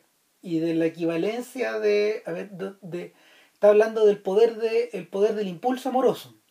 Puta, claro, pero Y de un hombre que no es hombre, claro, de una mujer que tampoco es mujer. Claro, y, y además está hablando además está hablando con una interposición del lenguaje donde ella está ocupando las palabras de este otro hombre. Claro. Claro, bueno, hay todo un- en, en esta película y también, al igual que la otra, también está el tema de la inducción. O sea, aparte Sí. de la película importante es cómo este ángel, de- de- súbitamente aparece en un mundo de colores. Sí, muy bonito. eso. Eh, eh, que muy- o sea, el, el hecho de conversar con otros, con un ser humano, ¿cachai? empezar a hablar de las sensaciones, de, de lo que es tener un cuerpo, ¿cachai? cuando va cuando va a hacer hace sus primeras transacciones comerciales, en el fondo vende cosas, vende su coraza, ¿cachai? Claro, le- que es la coraza con que aparecen todos los ángeles Claro, poder- y, le- le- y- lo estafan y, y, y, y uno ya la se pone cómica cuando le, le- le venden la chaqueta más fea que he visto en mi puta vida, digamos, ¿cachai? No, que esa weá de todos los colores que tiene puesta y parece cualquier weá. el- en el fondo es la, es la elección de alguien que no conoce el color. po. Tal cual. El, experimentos parecidos se habían hecho a propósito de la combinación de color y blanco y negro, pero eh, así como Coppola lo resolvía en Rumble Fish Claro, con los pescaditos. con los pescaditos, donde que eran el único elemento distintivo en colores, junto con otras cosas de la película después. Eh, en este caso los códigos de color de, de las alas del deseo son profundamente antivenderianos. O sea, están como a, están como muteados hacia el final. No hay nada que sea terriblemente terriblemente extrovertido, salvo esta, salvo esta chaqueta, pero tiene un tono como juguetón. Mm. Ajá. Eh, y es como si continuara siendo en blanco y negro finalmente. Para eso ayuda mucho la idea del invierno en Berlín. Claro. Que el invier- claro, me imagino que el invierno en Berlín debe ser algo así. Si la ciudad misma no tiene mucho color, tampoco eh, la ciudad es bien gris. No. Pero, pero el la idea, la idea de la idea de dotarlo, la idea de dotarlo del color hacia el final no necesariamente le da más energía. Tú sentís que hay más energía en el blanco y negro. Mm. Mira, sobre todo, por ejemplo, en escenas como la de que a mí me resulta fascinante, yo no me acordaba, la escena del circo, cuando él va al circo, está ahí entre medio de los niños, claro. y tú notas que en el fondo la... Tú notas que en el fondo hay algo de él que es un niño también, que expresa el mismo sentimiento de sorpresa Claro. o de maravilla ante una cosa que, que él lo... Un payaso que se cae, ¿cachai? Claro. No, no, y al mismo tiempo esta idea de... O sea, parece súper vulgar en las cosas, pero lo que hace Benders es concentrarse en la cara de sorpresa de los niños. Sí. Y ahí cambia todo. Porque en realidad la sensación de lo maravilloso está ahí. De verdad, es real. Da lo mismo si a nosotros nos llama o no la atención el truco, el, el viejo truco o el, o la mm, ¿cómo se llama? el lugar común. Lo maravilloso también puede estar ahí. Claro. Todo, todo está en the eye of the beholder. En, en- en el, en el ojo que está observando. Mejor observar. Claro. Y, y esa idea se repite y se repite y se repite en la película hasta que se transforma en el punto central de la película. O sea, hacia el final. Yo, yo de hecho, una cosa que no me gusta del, del filme es que pero yo creo que no había otra solución es que el punto de vista de el punto de vista de la película deja de ser el de él deja de ser el del ángel Bruno Gantz en el fondo. Y tiene que tiene que y tiene que virarse y tiene que irse de ahí.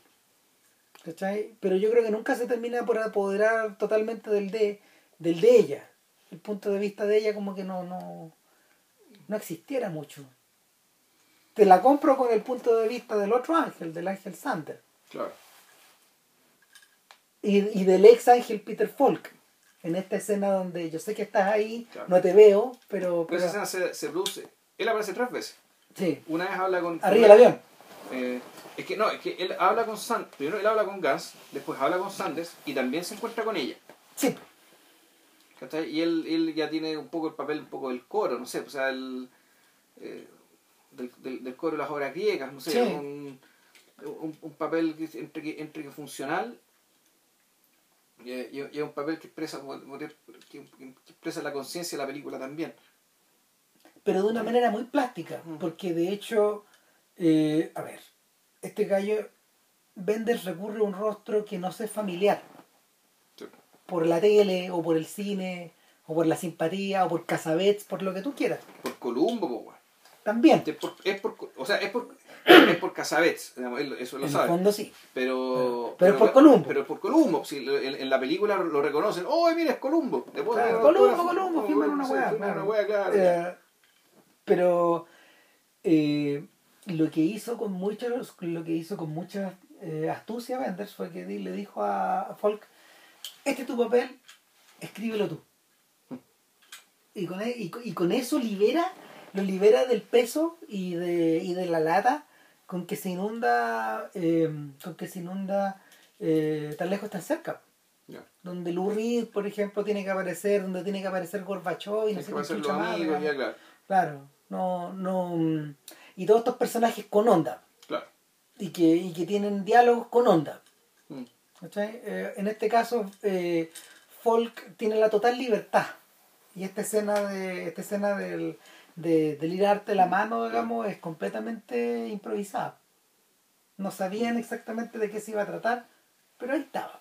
Y esa era como la esa era como la idea. Y por eso, por eso en el fondo se siente tan vívida y tan libre y, y, y no es tan distinta a los a los dibujitos que, que Folk hace en su cuadernito.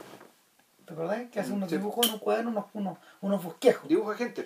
Claro, pero esa gente, esa gente está ahí, pero, pero hay gente al pasar, cualquier Claro. persona. Exacto. Dibuja un extra, ¿te acordás? Ah, sí, pues es una señora que está. Si le, le pide si la puede dibujar, sí, claro, dibuja lo que quiera. La gente no tiene cara de extra, o sí, o- ¿cachai?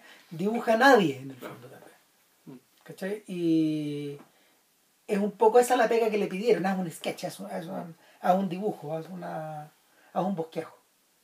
Y, y esta capacidad para atrapar el bosquejo y convertirlo en otra cosa, yo creo que es como una de las grandes fortalezas que tiene esta guay. Por eso es tan plástica. Mm. Por otro lado, tiene estos diálogos que son como tan, tan no diálogos. Tan, los libros de Hanke están llenos de estas cosas porque, porque en el fondo Hanke es un...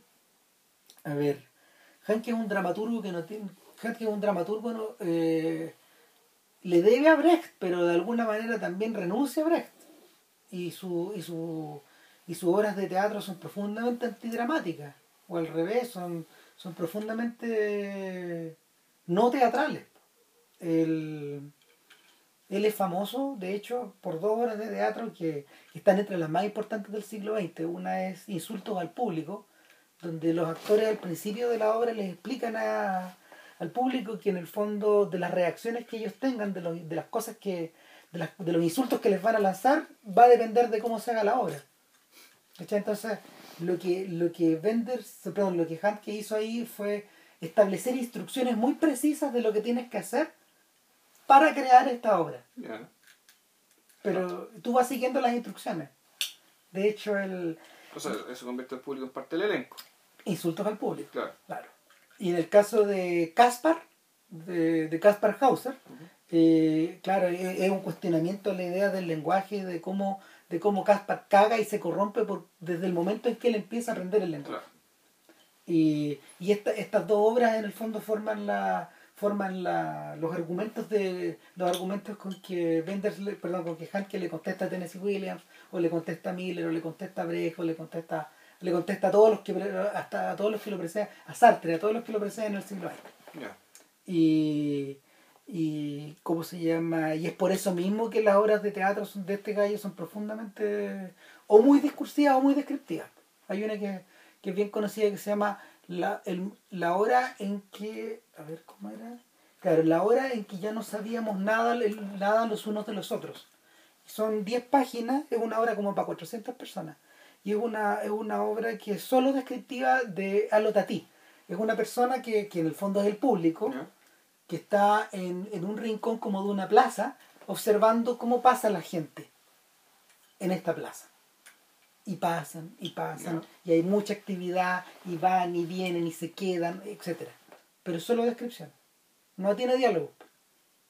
Mm. Claro. Y, y es un momento. Y dura lo que dura. O sea, tú- los tipos lo diseñan y todo. y tiene, tiene cientos de montajes alrededor del mundo.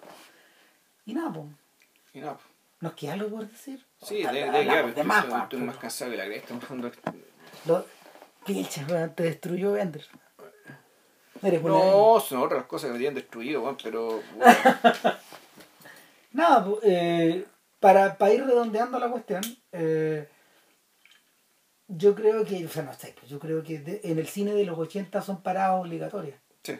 Sí. eh, Sí, y aunque le, le joda el tema de la onda, de la gente especial, weón, y toda la weá, la cuestión igual se para sin eso. sí, es la. ¿cachai? Se para sin eso. El, eh, sobre todo la- el, el celo sobre Berlín, para mí pues, lo, lo que tiene que ver con la mirada de la ciudad y de, su historia, y de, y de, y de básicamente el- el- la ciudad, la, la, la historia, el presente de aquel entonces y el futuro que se proyectaba, y ese eh, esa, esa conciencia de lo que se había vivido, lo que se estaba por vivir en la ciudad, me parece algo, muy, algo realmente rescatable. Fíjate que eh, eh, hace mucho sentido que esa película sea contemporánea de Claudio Magri, de Italo Galvino, de toda esta gente que también estaba preocupada de, de la trascendencia del urbano. Sí, o sea, hay gente que piensa en términos de civilización, además, a esa a escala, a escala bien grande. digamos. Entonces, esta película ah, tiene, también alcanza a tener eso. Mm, ¿cachai? Lo alcanza a tener y, puta, y, y lo sortea, yo creo que bueno, con harta, con harta dignidad. bueno. mm, Con sí, harta dignidad. Y, y, lo, y lo demás, digamos, esto, los ángeles, qué sé yo, puta, claro, era, era, tiene este sentido iluminista, digamos, ¿cachai? que claro, después lo convirtieron en otra cosa. sí, después lo convirtieron en Nicolas Cage. ¿no? en otras cosas, ¿no? Y volvemos, en la onda, ¿cachai? En lo, en- en la- en lo, lo especial que la gente sensible y lo sensible que es la gente especial, ¿cachai? Y es perdido ese halo, la cuestión igual se para. el, yo creo que una de las una de las claves por ejemplo para poder entrar bien en esta película eh, y también en París Texas ayuda ayuda esta idea de la concepción romántica en el sentido de romanticismo alemán que tiene Wenders y que lo comparte que lo comparte profundamente con Herzog eso, eso hermana a los dos. Mm. pero a pesar de que están disparados en, en direcciones completamente distintas pero pero dentro de estos dentro de estos tipos hay románticos Sí. y el hay un romanticismo que hay un romanticismo en el sentido por ejemplo contrario al del romanticismo épico de Wagner. Es distinto a eso. Eh, yo diría que es más antiguo. Holderlin, Schiller, no sé. De por ahí. Pero nada eh, veanla. Eso, vean las películas y para la próxima semana, la verdad, no tenemos carajo idea. no pero va a ser algo unitario para no, para no sufrir tanto Es que, ¿sabéis qué? Me gustó esto que mencioné, La Bella y la Bestia, pero nunca la he visto. Oh, qué película pero, pero es que yo creo que Cocteau, Es que Cocteau... Cocteau es la cagada no, esto está en la cagada que por eso. Yo tengo la, te- la trilogía de Orfeo creo que la tenemos por ahí. sí sí sí ¿cachai? Yo no he visto las tres, yo creo que he visto una nomás. Mm. A mí me gustaría verle Enfant Terrible, que nunca la he visto. Que, que nada, pues eh, eh, está en heavy lo de Cocteau, que en realidad se dispara y se dispara para tantos lados que es de los pocos cineastas que influyeron directamente en Bresson. Sí, si, si Bresson dirigió adaptaciones de Cocteau para el cine.